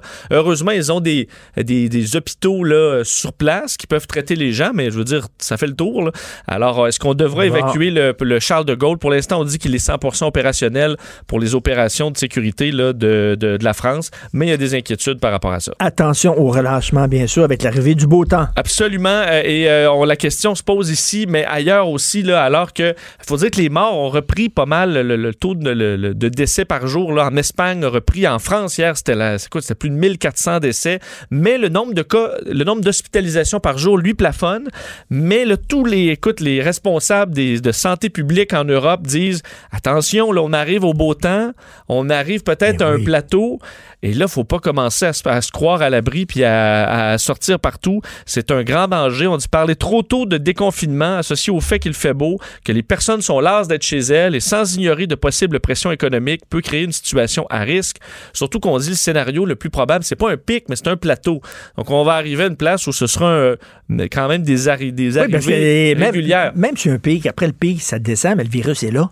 Oui, en fait, il n'y a, rien de ré- y a là, absolument là. rien de réglé. Ce que ça montre, la baisse, c'est que le confinement fonctionne. Alors, faut pas penser que si on va se déconfiner trop vite parce que ça montre l'efficacité du confinement. Ben oui, Euh, ça va il y a- recommencer, on n'a pas de traitement, on n'a pas de vaccin, alors c'est, ça règle pas ce cas-là. Faut pas croire qu'on pourra mener notre vie normale, même au Québec, à partir du 1er, du 1er mai. On n'en sera pas là. Alors, il y a des gens qui se rassemblent, bien sûr, pour euh, montrer là, leur appui au personnel de la santé. Puis là, la police de Saguenay va, euh, va sévir. Oui, ben ça va avoir à l'œil puisque les, les rassemblements et les enco- d'encouragement, c'est, euh, c'est, c'est populaire. Entre autres, on se réunit à côté d'un hôpital, on fait aller des sirènes, on klaxonne pour souhaiter euh, ben, en fait du courage au personnel de la santé. Mais là, la police doit s'en mêler parce que d'un, ça fait peur à beaucoup de patients. Faut quand même y penser, mais juste sonner des sirènes puis des klaxons pendant 40 minutes, ça peut stresser un, un pourcentage des, des patients. Et aussi, on ne respecte pas toujours euh, le- la distanciation Ben oui. physique là, entre tout le monde. Alors là, la police devra avoir les rassemblements à l'œil pour le personnel de la santé, parce qu'effectivement, il ne faut pas se rendre malade pour encourager le personnel là. de la santé qui va être encore plus surchargé après. Alors, on va, on va les avoir à l'œil. OK, bonne nouvelle. Une compagnie d'assurance qui va verser des remises à ses clients. C'est Oui, qui, ça? je termine là-dessus. C'est la Capitale euh, Assurance qui euh, va euh, renvoyer un 20 de vos primes pour ce qui est de l'assurance auto euh, à partir du 1er avril. Donc, pour chaque mois là, que le confinement va durer, étant donné qu'il n'y a presque plus d'accidents de voiture, vous n'aurez rien à faire si vous continuez de rouler parce que vous êtes un service essentiel. Ça va vous toucher quand même.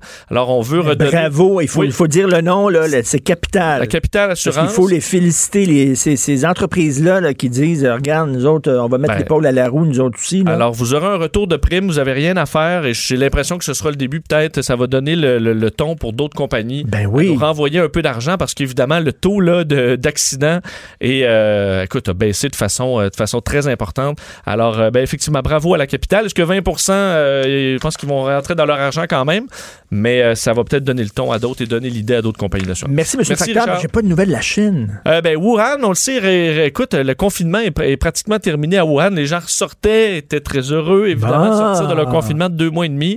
Alors, tu vois, il y a il y a espoir. Mais en même temps, on le voit au- à Singapour, on le voit au Japon. Des fois, on relâche et après ça, il faut refermer parce que le virus revient. Là, faut- les, les- les gens à Wuhan ne se pensent pas nécessairement à l'abri d'un Ah retour non, ben, du il virus. fait beau, puis là, euh, les amis, puis un petit ragoût de pangolin, puis ah ouais, t'invites tes chums, puis c'est le fun. Merci beaucoup, Salut, Vincent. Merci.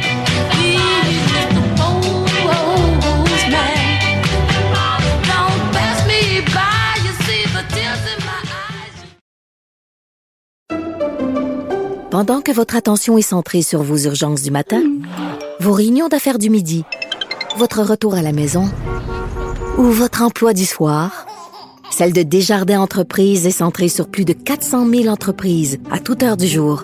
Grâce à notre connaissance des secteurs d'activité et à notre accompagnement spécialisé, nous aidons les entrepreneurs à relever chaque défi pour qu'ils puissent rester centrés sur ce qui compte, le développement de leur entreprise. Pour nous rejoindre en studio, Studio à commercial cube.radio. Appelez ou textez 187 Cube Radio. 1877 827 2346. Politiquement incorrect. Est-ce que les résidents des CHSLD vont être les grands sacrifiés de cette pandémie? C'est ce que craignent plusieurs experts. Nous allons parler avec Maître Jean-Pierre Ménard, que vous connaissez bien, avocat spécialisé dans la défense des droits des patients. Bonjour, Maître Ménard. Bonjour. Euh, tout d'abord, euh, écoutez, Jean Truchon, que vous avez défendu, euh, finalement obtenu l'aide médicale à mourir, il est décédé. Comment, comment vous vous sentez? Ben, écoutez, je- dans un certain sens, je, suis soulagé parce qu'il y a eu ce qu'il voulait, mais c'est quand même une histoire triste. hein. Ben, tout à fait. Alors, il voulait partir au mois de juin. Puis il a décidé, de partir plus tôt parce que avec tout ce qui arrive, le coronavirus, il était isolé, il ne pouvait plus voir personne. Alors, ça n'avait plus de chance. Alors, il a décidé de, de, de mettre fin à ses jours.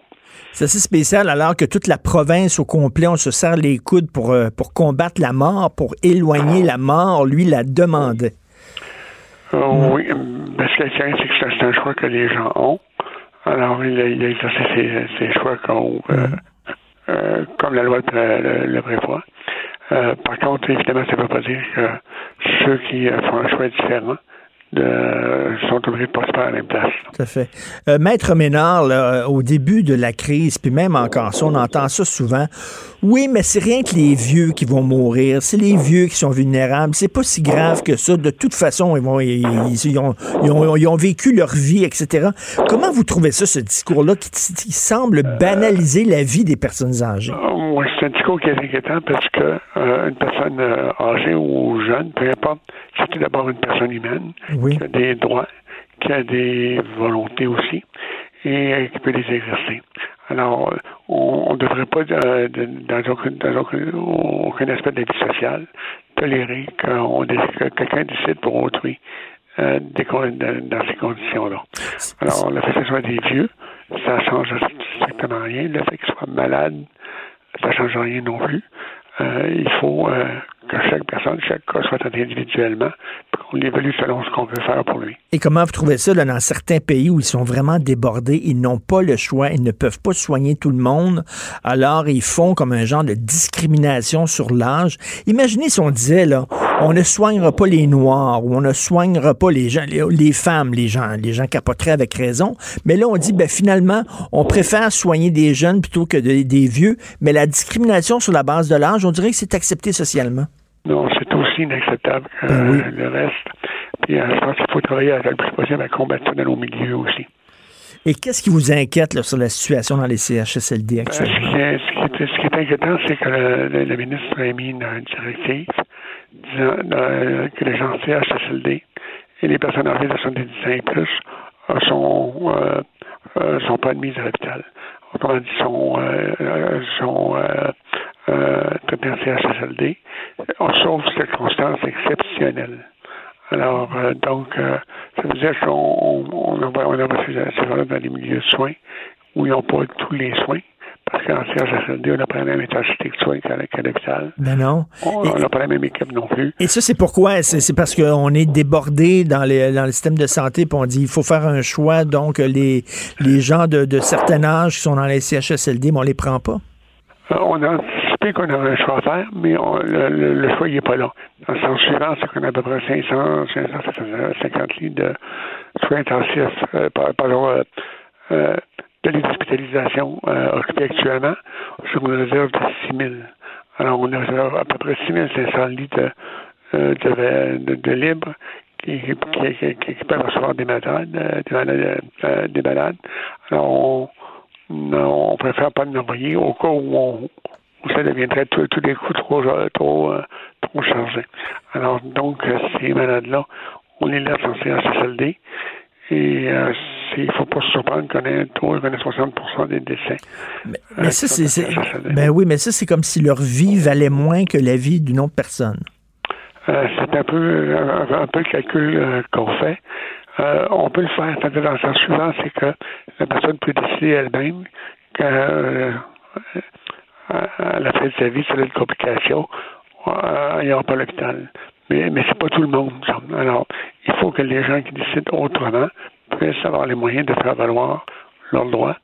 Et là, actuellement, avec la, la politique du, du ministère, euh, c'est un droit qui est impossible à faire valoir. Qui est impossible à faire valoir. Ah non, mais j'imagine euh, vous, vous pourriez euh, vous pourriez brandir la Chambre des droits, non? Euh, oui, écoutez, on, on, on, on pense à différents recours. Euh, on regarde la situation, on regarde évoluer ça. Alors, euh, c'est clair qu'on ne soit pas les bras croisés. Parce que, mettons, quelqu'un qui a 76 ans, là, euh, on ne sait pas, peut-être cette personne-là peut vivre encore 20 ans, peut-être qu'elle peut vivre encore 15 ans. Et, euh, ben, tu sais, c'est 15 ans, avoir tes proches, avoir tes petits-enfants, c'est comme si euh, les, les, leur vie valait moins que la vie des plus jeunes. J'arrive pas à comprendre ça. C'est ça. Ben, écoutez, c'est le choix, le choix malheureusement qui semble qu'on semble avoir fait à Québec, euh, donc en, en, appliquant une directive générale pour tout le monde, alors que c'est des cas particuliers. Puis effectivement, quelqu'un de 75 ans peut très bien passer au travers, puis après ça, euh, être capable de, de, de, bénéficier encore de 5 ans, 10 ans avec ses petits-enfants. Alors, c'est euh, ça qu'on J'ai cette image-là -là, d'un bateau qui a coulé, il y a un radeau, euh, il, y a, il, y a, 10 personnes sur le radeau, puis le radeau, on n'en accepte seulement que 9, qui est capable d'en accueillir 9, fait qu'on prend le vieux et on le jette par-dessus bord. C'est un peu ça qu'on fait à, Gartrel, mais euh, c'est euh, reste discutable. Le ministre dit, ben écoutez, il n'y a pas de problème, les anciens CLD, on, les, on va les soigner pour on, les, les, les, on a dû les soins nécessaires. Euh, on va les transférer le cas échéant, mais les transferts ne se font pas. Alors, donc, euh, euh, il y a un problème là et on va faire un peu comme si n'existait pas là. Et c'est quoi la suite des choses? Qu'est-ce que vous allez faire, Maître Ménard? Euh, la suite des choses, c'est que j'espère d'abord, c'est demander à la ministre de changer, de, de changer sa directive. Mm. Donc, d'émettre une directive qui est plus nuancée, qui laisse passer effectivement les gens des CHSLD. Après ça, qu'on fasse attention aussi au niveau de la négociation des niveaux de soins, qu'on laisse les personnes euh, entièrement libres de décider du niveau de soins qu'elles veulent, parce que là, on fait des grosses pressions pour que les gens passent du stade 1 ou 2 hein, au stade 3 ou 4. Alors, au stade 3 ou 4, on les transfère plus à l'hôpital, là. Alors, euh, donc, euh, les gens ont le droit, ont le droit dans tout temps de changer d'idée par rapport à leur niveau de soins. Même si c'est consenti niveau de soins 3, euh, si euh, le, demain j'ai un niveau de soins 1, ben, je change mon niveau de soins, c'est tout. Alors, c'est pas, pas plus compliqué que ça. Alors, c'est, c'est, donc, c'est ça, je pense qu'il faut euh, remettre, remettre à, l'ordre du jour et euh, puis, euh, qu'on prenne une approche beaucoup plus nuancée. Euh, pour les transferts en milieu hospitalier. Euh, oui, tout à fait. Euh, tout le monde a le droit d'être soigné. Merci beaucoup, Maître Jean-Pierre Ménard. Merci. C'est moi qui vous remercie. Pendant que votre attention est centrée sur cette voix qui vous parle ici, ou encore là, tout près ici, très loin là-bas, ou même très, très loin, Celle de Desjardins Entreprises est centrée sur plus de 400 000 entreprises partout autour de vous. Depuis plus de 120 ans, nos équipes dédiées accompagnent les entrepreneurs d'ici à chaque étape pour qu'ils puissent rester centrés sur ce qui compte, la croissance de leur entreprise. Politiquement incorrect. Joignez-vous à la discussion. Appelez ou textez 187 Cube Radio. 1877 827 2346. Alors, euh, tous les mercredis, je discute avec mon ami le politologue Christian Dufour. Salut Christian. Bonjour Richard. Qu'est-ce que tu en penses, toi, Christian, que le premier ministre a pris du temps dans son point de presse pour dire que la fée des dents, finalement, est un service essentiel? je trouve ça sympathique, l'allusion à la fée des dents. Mais moi, je trouve qu'ils ont bien fait ça. Euh, bon, d'abord, moi, je pense pas que c'était nécessaire à ce point-là euh, d'être transparent. Je trouve que moi, ce que je veux de mon gouvernement, c'est pas qu'il soit transparent. Je veux qu'il livre la marchandise, puis je veux qu'il gagne la guerre. Puis être mm. trop transparent, je comprends que ça va agiter les, réseaux sociaux, là, tout le monde va avoir son opinion. Mais moi, j'ai pas la compétence je trouve, pour porter un jugement vraiment euh, sérieux sur la stratégie du gouvernement. Euh, je suis les, consignes. Donc, tu comprends ma position. Tu sais, je sais que c'est populaire, la transparence, là, mais moi, c'est pas ça ma priorité. Donc, mais non, mais toi, tu as souvent dénoncé, au cours de nos, de nos rencontres, de nos discussions, tu as souvent dénoncé ce culte, cette dictature de la transparence. Ben oui, parce que là, on est en guerre, quelque part. Moi, ce que je veux que mon gouvernement fasse, d'abord, c'est qu'il maintienne un lien de confiance avec l'opinion publique. Euh, c'est important. Euh, mais je veux pas qu'ils nous disent tout. Moi, je veux pas la compétence pour juger euh, ce dossier-là. Je veux qu'ils livrent la marchandise puis gagnent la guerre. C'est ça mhm. son, défi. Donc, si on est transparent, je comprends que ça fait plaisir aux journalistes, là, puis ça fait plaisir à un tas de gens euh, qui veulent avoir leur opinion là-dessus, mais ça peut nous nuire, ça peut. Mais je trouve qu'ils l'ont quand même bien fait hier, parce qu'ils ont donné euh, quand même euh, le minimum. en plus, tu, l'as noté, Richard, François Legault n'était pas là. Ben oui. Arruda n'était pas là. je trouve que c'était bien qu'ils gardent une distance. Donc, on a donné, entre autres aux journalistes, ce qu'ils voulaient bien avoir. Bon, ce qui en ressort, c'est quand même encourageant jusqu'à un certain point, mais en même temps, on sait bien qu'il n'y a rien de mais, fait mais, encore, mais, le fait qu'il n'était pas là, on dirait qu'il désavouait ça, qu'il n'était pas d'accord avec ça? Ben moi, moi, je, ben, moi, j'ai pas vu ça comme ça. Moi, j'ai surtout vu qu'il gardait une distance par rapport à ça. C'était des spécialistes. Euh, eux, c'est le volet plus politique. Moi, j'ai pas senti un, un. Mais on sent que quant à eux, c'était pas leur priorité que de le faire. Euh, puis moi, je les, les, comprends. Donc, euh, bon, ce qu'on note en fait, c'est que là, le 18 avril, autour du 18 avril, on devrait avoir le, sommet, qu'on semble être bien parti pour pas que ce soit la catastrophe. Mais pour le reste, qu'est-ce qu'ils nous disent, Richard? Puis de toute façon, quand même qu'ils me diront de choses. Moi, je connais pas ça. Ben, tu sais, nous autres, là, on, est impuissants. La seule affaire qu'on peut faire, c'est rester à la maison, puis quand on sort, euh, euh, vraiment respecter les, règles de distanciation sociale. Puis le restant, après ça, ben, ça nous dépense. Les masques, tout ça, qu'est-ce que je fasse? C'est ça, exactement. Puis c'est déjà beaucoup. Mais ben oui. Toi puis moi, d'observer le, confinement. Puis moi, moi je t'avoue qu'hier, j'ai été la journée à regarder le plafond. Euh, on aurait dit que là, j'ai eu une espèce de down, j'avais le goût de rien, puis euh, j'étais déprimé, puis Dieu sait si je suis privilégié, je le rappelle.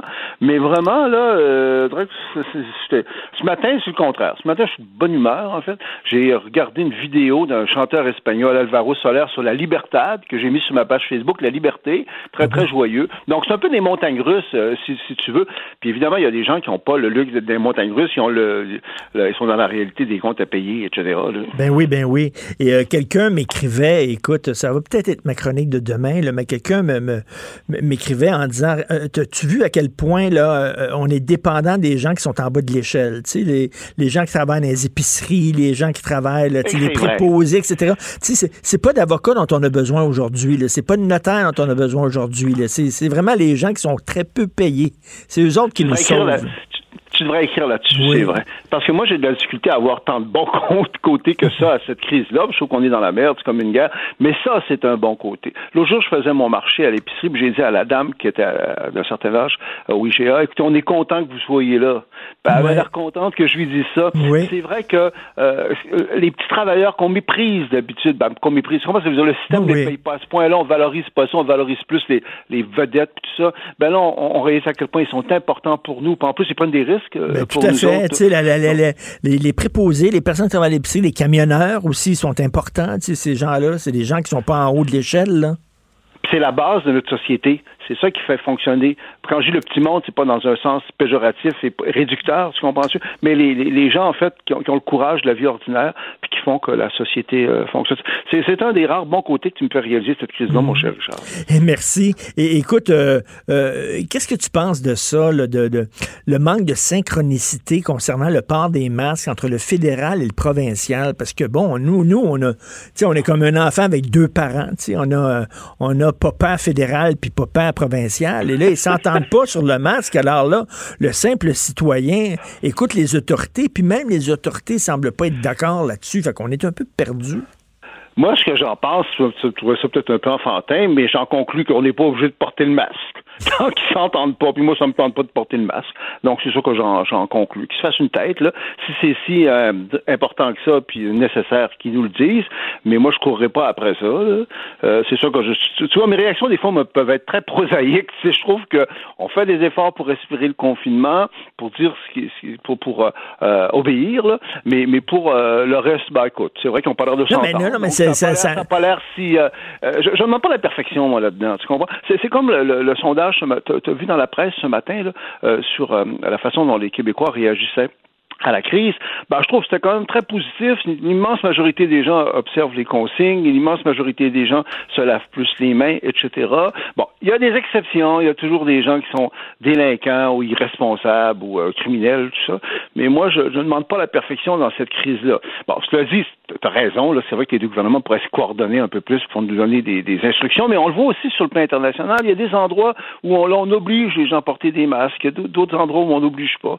On n'est pas dans, dans le noir et blanc puis dans la certitude, hein. mais moi, ce que je retiens, c'est qu'au Québec, on a l'air quand même d'avoir bien fait les choses jusqu'à présent. Le gouvernement a agi rapidement, puis que ce qui nous attend, d'après ce qu'on comprend, risque d'être moins dramatique que ça a été dans beaucoup d'autres pays ailleurs.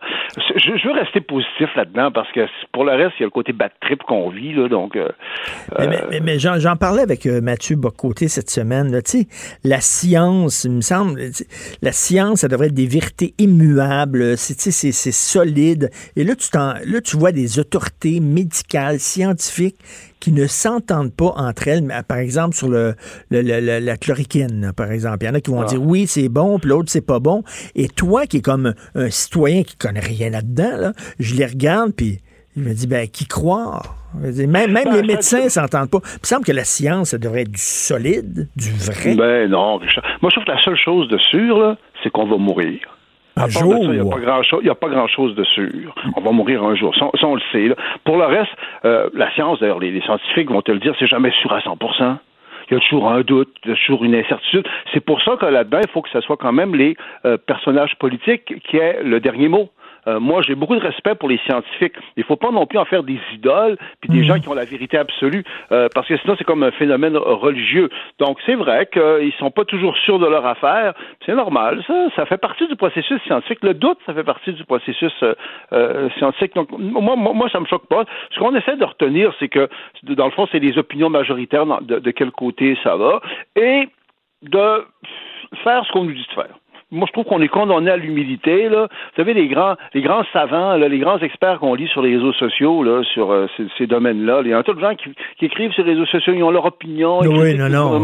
Bon, moi, je le sais pas, mais ce que je trouve, c'est qu'ils ont l'air... ils- Non, mais, mais concernant la chloroquine, le, le, le, le, le gars, le médecin Ra- Raoult, Français, là, ouais, le français, médecin ouais. français là, qu'on qu'on- qu'on ridiculise parce qu'il a l'air d'un hippie, puis tout ça, là, bon, euh, à un moment Il y a donné, une il va certaine falloir... crédibilité quand ouais, il y a une certaine crédibilité Ben, quand même. il est très Moi, ce que crédible, ce gars-là.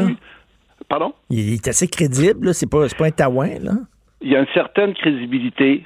En France, tu as raison. Tu as raison aussi que son allure physique, c'est un peu superficiel, mais, mais il enlève oui. un peu de crédibilité parce qu'il a l'air d'un clown.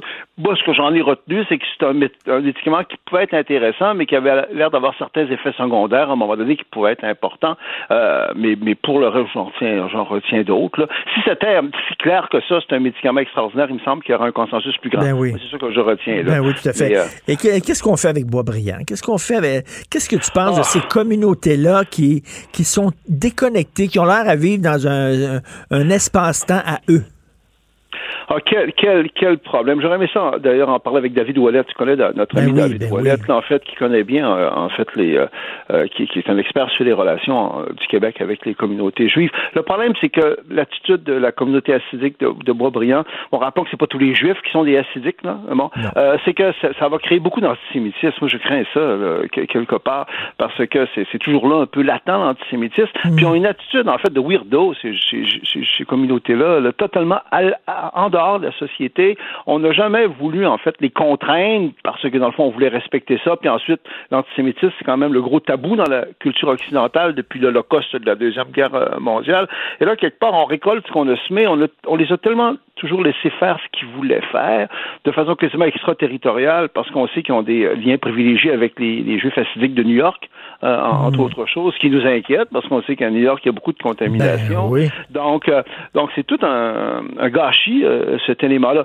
Mais le moins qu'on puisse dire, c'est que euh, j'espère qu'il y a des représentants de, la- de la communauté juive de, de Montréal qui vont s'affirmer de plus en plus pour, en fait, rectifier le tir, parce que ça fait complètement irresponsable. Et, euh, Et, et moi, moi, ce qui me, ce qui me dégoûte là-dedans, là, puis me dérange profondément, c'est que ce sont des gens qui ont l'air à se foutre du Québec, à se foutre de- de- du bien-être général, mais quand ils tombent malades, là, soudainement, ils découvrent les vertus de la solidarité, là, soudainement, ils sont québécois, là, soudainement, hein, ils, ils brandissent leur carte d'assurance maladie, et là, soudainement, on leur doit des soins. Tu sais, c'est comme si l'État était nous donnait des choses, mais on n'avait rien à donner à l'État.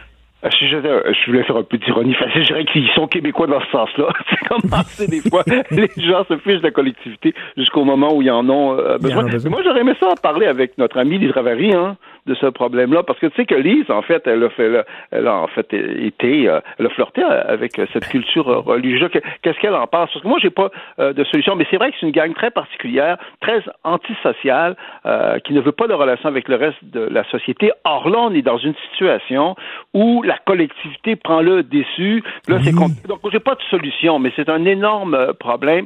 Et je me répète, mais moi, je crains l'antisémitisme.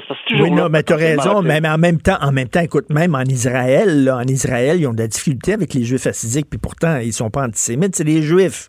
Et les Ouais, Juifs modérés, les Juifs laïcs en Israël, ils sont tannés que cette gang-là, d'ailleurs, qui ont, qui ont le gros bout du bâton politiquement là-bas, là, puis que, tu sais, euh, disent, ils vont nous tuer. Non, non, non, c'est parce que ta liberté, même si on, on respecte beaucoup la liberté individuelle, la liberté religieuse, elle s'arrête là où commence en fait la sécurité des autres, des gens avec qui tu as des interactions. Dans ce sens-là, c'est- quand même un, euh, un- un point culminant là, de notre rela- relation avec euh, ces communautés-là. Mais quand même, moi, je veux quand même qu'on retienne plus, Richard, le fait que l'immense majorité des Québécois observent les consignes. Tu comprends? Euh, les, les Juifs assidiques, c'est pas un nouveau, euh, un nouveau problème. C'est un problème vieux comme le monde, en définitive. Tu sais, les, les problèmes auxquels on est confronté, on est dans une société libérale, il y a beaucoup de liberté. Moi, ce que je retiens, c'est que les Québécois sont très, très obéissants. C'est quand même ça, en fait, la nouvelle. là. On aurait pu penser qu'il y aurait plus de, gens qui observaient pas les consignes. La grande majorité observe les consignes. Ça sera jamais 100% Mais c'est clair, c'est voir que Boisbriand, c'est un énorme euh, problème. Je n'ai pas la solution. Écoute, et toi, là, tu te racontes jamais d'histoire sur l'être humain. sur l'être humain, tu vois l'être humain tel qu'il est, euh, avec euh, ses grandeurs, mais aussi ses petitesses. Alors, quand t'entends, là, ça sera plus jamais pareil, on va revenir aux vraies valeurs, il va y avoir un avant et un après, puis on va tirer des leçons de ça. Moi, je me dis, le 4-5 mois après la fin de cette crise-là, on va retourner dans nos vieilles pantoufles. Ben, c'est ce qu'on va vouloir faire, moi le premier. Ben. C'est comme une guerre, là. Je veux dire, tu veux que la guerre finisse? Moi, je veux que ça finisse au plus sacrant, puis je dois discuter, avoir des côtés positifs là-dessus. Pour répondre à ta question, c'est vrai qu'il y a une nature humaine qui va rester là, mais je pense que le contexte ne sera plus le même. C'est vrai que ça reviendra plus comme avant. Parce qu'il y a quelque chose de structurant. Moi, je pense que c'est une mutation de l'humanité qui arrive cycliquement. On est là-dedans.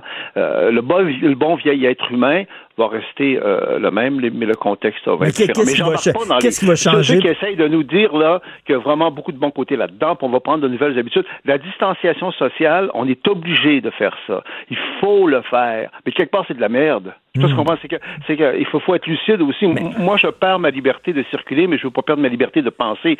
Puis je tiens à le dire, moi, je le fais, la liberté sociale. Je fais des efforts. Tout le monde doit faire des efforts. Mais y a-tu des gens qui vont commencer à nous dire qu'il y a un côté merveilleux là-dedans? Ben non. Ben, il y a les écolos qui pensent ça, là, en disant la planète se porte beaucoup mieux depuis que depuis ça, parce qu'il y a moins de, de voyages en Ben, Dominique avion. Champagne, t'as vu Dominique Champagne euh, dans la presse là, qui a fait une- des, déclarations là, euh, là-dessus. Euh, Et moi, vraiment, ça m'a désolé pour être offrant. D'abord, le manque de rigueur intellectuelle, là, euh, je m'excuse, là, mais euh, je, je comprends que les gens qui étaient euh, vraiment dans le réchauffement climatique de façon très, très, très, euh, je dirais, idéologique. Là. Euh, bon, euh, on leur a volé leur catastrophe quelque part, hein, parce qu'ils nous disaient que là, la, la, la, fin du monde arrivait. Bon, euh, c'est pas le réchauffement climatique là, qui, est, qui est le problème, c'est un virus. Puis de faire le lien entre les deux, de dire que euh, la crise du coronavirus, là, c'est lié là, au problème écologique, c'est du gros charriage. Là. Euh, franchement, il y a eu le choléra avant, il y a eu la peste, il y a eu euh, taux d'autres choses. Et il y, a des gens qui, qui, qui, qui semblent accréditer l'idée, puis je veux pas prêter des choses à Dominique euh, Mm. Champagne, parce que j'ai pas lu sa déclaration, qui, qui se dit bon ben là, ça peut être quand il peut avoir quand même des bons côtés en mesure que les gens vont apprendre, les gens, les gens vont être obligés de changer leurs habitudes. Hey, moi, j'embarque pas là-dedans. Il y a un tas de gens qui souffrent beaucoup, beaucoup plus que moi, que toi, actuellement. Là. C'est un drame. Mais, mais une fois, un une fois, drame. une fois que ça va être fini, les écolos vont dire regardez, là, vous avez, vous avez été solidaires pour lutter contre, contre un ennemi qui menaçait l'humanité, qui était un virus. Ben là, il faut faire la même chose avec le réchauffement climatique. Il faut faire la même euh, preuve de la même solidarité. Je ne crois pas que ça va marcher comme ça. Je pense que le, euh, le réchauffement climatique, c'est un danger réel qui va rester. Là. Bon, c'est vrai qu'il y a des données scientifiques euh, qui sont incontestables, mais cette crise-là, à mon sens, discrédite de façon assez fondamentale les fanatiques, en fait, du réchauffement climatique. Ceux pour qui c'est devenu une religion. Tu sais, les ailés, là, les, les là, ça les discrédite. Parce que, puis je de, de faire un lien, de faire un lien entre le réchauffement climatique, puis la crise écologique, puis le virus, je trouve que ça discrédite ceux qui le font, parce qu'il y a un manque de rigueur intellectuelle qui est trop évident là-dedans. Là. Les deux dossiers sont là, là, mais de dire... de- on dirait qu'il y a des gens qui sont quasiment contents que la Ben, c'est ça, c'est ça, je voulais te dire. On dirait que ça fait quasiment leur affaire. Regardez, on vous l'avait dit. Ouais, mais sauf que le problème, c'est que c'est pas ça qu'ils nous avaient dit. C'est pas le réchauffement climatique, là, le problème, c'est le virus, c'est le coronavirus, c'est la COVID-19. C'est un bon vieux virus, le problème. C'est ça leur problème. Est-ce que c'est le retour de la nation, la- le mot nation, nationalisme qui avait été traîné dans la boue, mal perçu pendant longtemps, qui était radioactif, est-ce que soudainement il va retrouver ses lettres de noblesse, ce mot-là? Il y a une revalorisation, c'est vrai, euh, des phénomènes nationaux, mais en même temps, on dit beaucoup la mondialisation est finie hein, ces temps-ci. Mais moi, je trouve qu'on confond la mondialisation économique. Bon, la mondialisation, elle est en partie économique, mais c'est pas juste économique, un aspect révolution numérique, technologique. Hein, les GAFA, là, euh, Google, puis toutes les autres compagnies en profitent de la crise actuelle. On est tous sur les, ré- les réseaux sociaux. Puis un aspect identitaire aussi dans la mondialisation. Donc, pour répondre à ta question, c'est vrai que euh, ça démontre que les bonnes vieilles nations sont encore là. Et, et rappelons hein, euh, la réticence, la lenteur de gens comme euh, Emmanuel Macron puis Justin Trudeau à fermer les frontières, c'était irresponsable.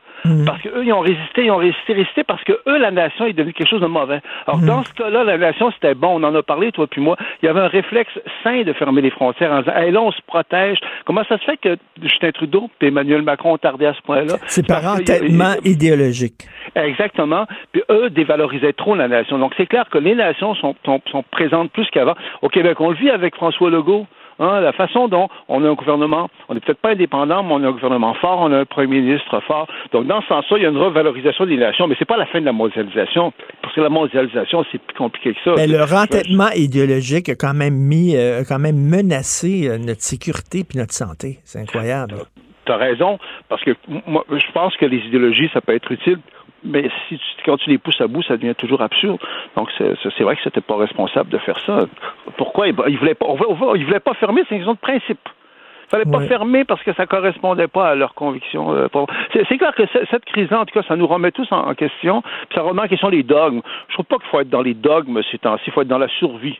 Moi, moi, comme bien du monde, là, on essaie de, de s'ajuster au confinement. C'est des montagnes russes euh, émotives. On s'adapte. Bon, peut-être qu'on va trouver des bons côtés, mais quelque part, j'ai hâte que ce soit fini parce que c'est quand même du malheur plus que du, Ben oui. bonheur, cette affaire-là. Tout à fait, tout à fait. Écoute, euh, bonne fin de confinement, bon week-end et bon printemps malgré tout, puis on se reparle la semaine Oui, il fait prochaine. un beau soleil, puis il faut Oui. rester quand même. Il faut garder aussi la liberté de penser. On est peut-être on est peut-être empêché de se promener, mais euh, Est-ce que tu as mis, est-ce que t'as mis un petit arc-en-ciel dans ta fenêtre?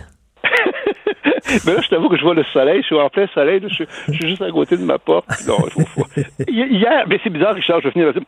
Hier, là, j'avais le goût de rien, je m'ennuyais. Moi, je m'ennuie jamais. J'avais le goût de rien, j'étais tanné. Aujourd'hui, je suis toute de bonne humeur. Ah oui, C'est les, bizarre. c'est les montagnes russes.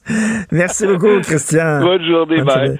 Hey, euh, Jonathan, sacré bonne chronique aujourd'hui. Le proté encore, parce que protéger nos aînés, super bon texte.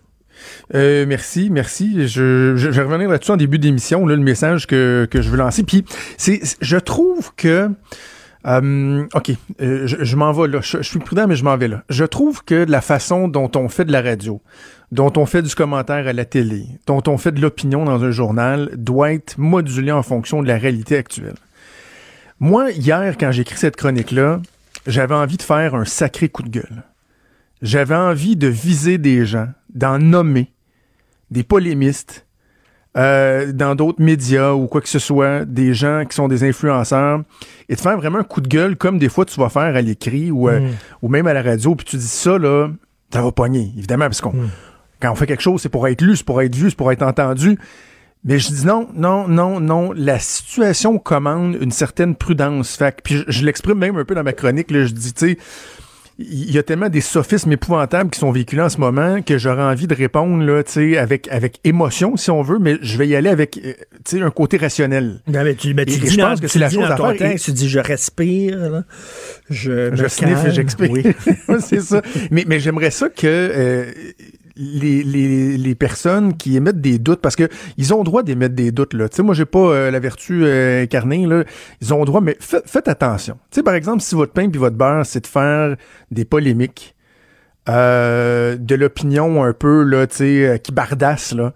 Ça peut être correct aussi dans, dans ces temps-ci de faire de l'opinion, mais d'aller le plus dans le consensuel, dans le rassurant. Ça peut être correct, là. Vous allez encore avoir une job quand ça va être fini. Pas obligé de faire ce que vous faisiez euh, d'habitude, puis de vous dire, ben, OK, moi, je vais aller dans le sens contraire du trafic parce que c'est ça que je fais Eh d'habitude. bien, eh, écoute, je suis, tellement, d'accord avec toi. Tu sais, comme par exemple, moi, moi, j'ai écrit, j'ai, euh, écrit un texte là, très pro François Legault en disant, tu sais, c'est le gars qu'il nous fallait, puis tout ça, puis. euh, J'ai reçu des. Tu sais, il y a des gens qui sont dans le négatif tout le temps. Dans le négatif tout le temps, mais tout le temps, tout le temps. faut Ouais. toujours critiquer le gouvernement. Le gouvernement fait jamais rien de bon, puis tout ça. Là. À un moment donné, non. Ça- tu peux pas tout le temps être comme ça. Là. Exact, exact. On peut, on peut, on peut s'adapter. Et juste dire un mot sur le printemps. Le printemps, Parce est-ce que, que, tu écoute, crains, toi, le relâchement, justement, à cause du printemps? Ben, je- parce que je te retourne euh, le compliment. Ta chronique est, est- est vraiment, euh, encore une fois, très, très bonne ce matin dans, dans le journal. C'est, tu sais que c'est une des premières choses que je fais en me réveillant euh, le matin, c'est lire ta chronique. Tu m'accompagnes tous les matins en boxeur dans mon lit. Euh, et, oui, je crains le printemps. Euh, je, le crains. Puis on a un premier test en fin de semaine euh, avec la, la, qui s'en vient. Des gens qui vont résister à qui seront pas capables de résister à l'envie de, de se réunir. Puis, bon, le premier ministre doit garder la mobilisation, mais j'avais envie sur un- peut-être un, angle plus léger pour finir notre conversation de dire qu'il y, y a un autre il y a un autre inconvénient par rapport au confinement et au printemps. Quoi? Tu sais, le printemps, là, il y a quelque chose de, de libérateur, hein? Ben oui. Tu le dis, on se libère euh, des chaînes de l'hiver et tout ça, mais je, je veux pas, tu sais, pas paraître mon oncle et tout ça, mais tu sais, les gars, on apprécie ça le Non, printemps non, mais aussi. écoute là. les jeux. Hein? Les jeux. Hein? Ben oui. C'est, Non, non, et écoute, je me suis posé la question, que- j'ai dit y a- y a- ça, il y a- mais c'est pas mon oncle, c'est juste de dire que les, les, les femmes, puis c'est quoi, il y a bien des femmes qui doivent aimer aussi le printemps parce qu'ils voient les, les Ben gars oui. commencer à être en chandail plus euh, manches courtes, en short et tout ça. Il y a comme quelque chose qui fait du bien le printemps, de te promener des rues puis de, de, de, de voir à quel point les, les, les femmes sont jolies. Les... Ben oui. Ça fait partie vrai, de la vie Là, on- là, on aussi. va être dans notre cours. Là. Mais c'est drôle parce que je voulais l'écrire dans mon texte. Je me suis dit, ça va faire tellement mon oncle que je le ferais pas. Mais tu sais, quand je parlais des jouets du printemps, de voir, ben oui, ça fait partie de la beauté de la vie. les Puis euh, dans une chanson, là, mon Dieu, ma blonde me dirait ça parce qu'elle connaît toutes les paroles de chansons par cœur, mais il y a une chanson française qui dit, il n'y a, que l'été que les femmes ont des formes. Parce que sinon, ils ont des gros manteaux puis tout ça. Puis là, Mais, mais on a le droit de dire ça. Ben Sincèrement, oui. on a le droit. là. Moi, je suis pas en train de dire que hey, vive le printemps parce que, écoute, je suis tout émoustillé. C'est Bon, pas ça. Non, non, je- pas- le monde, nous regarde avec des mauvais yeux, là. Ah, ben, ouais, Tu t'obstineras bring it on, avec elle. Ben, franchement, Maud, come on, là. Si on n'a si plus le droit de dire que les femmes sont belles, on a un problème, là. Ben on a un problème. Elle me dit qu'elle est pas sûre, sûre. OK, on en parle en ouverture de show. OK, on t'écoute, écoute. On t'écoute. Merci d'ailleurs, Maude, merci beaucoup. Achille, merci. Hugo, merci à la recherche. Passez une excellente journée. On se reparle demain à 8h. Bye.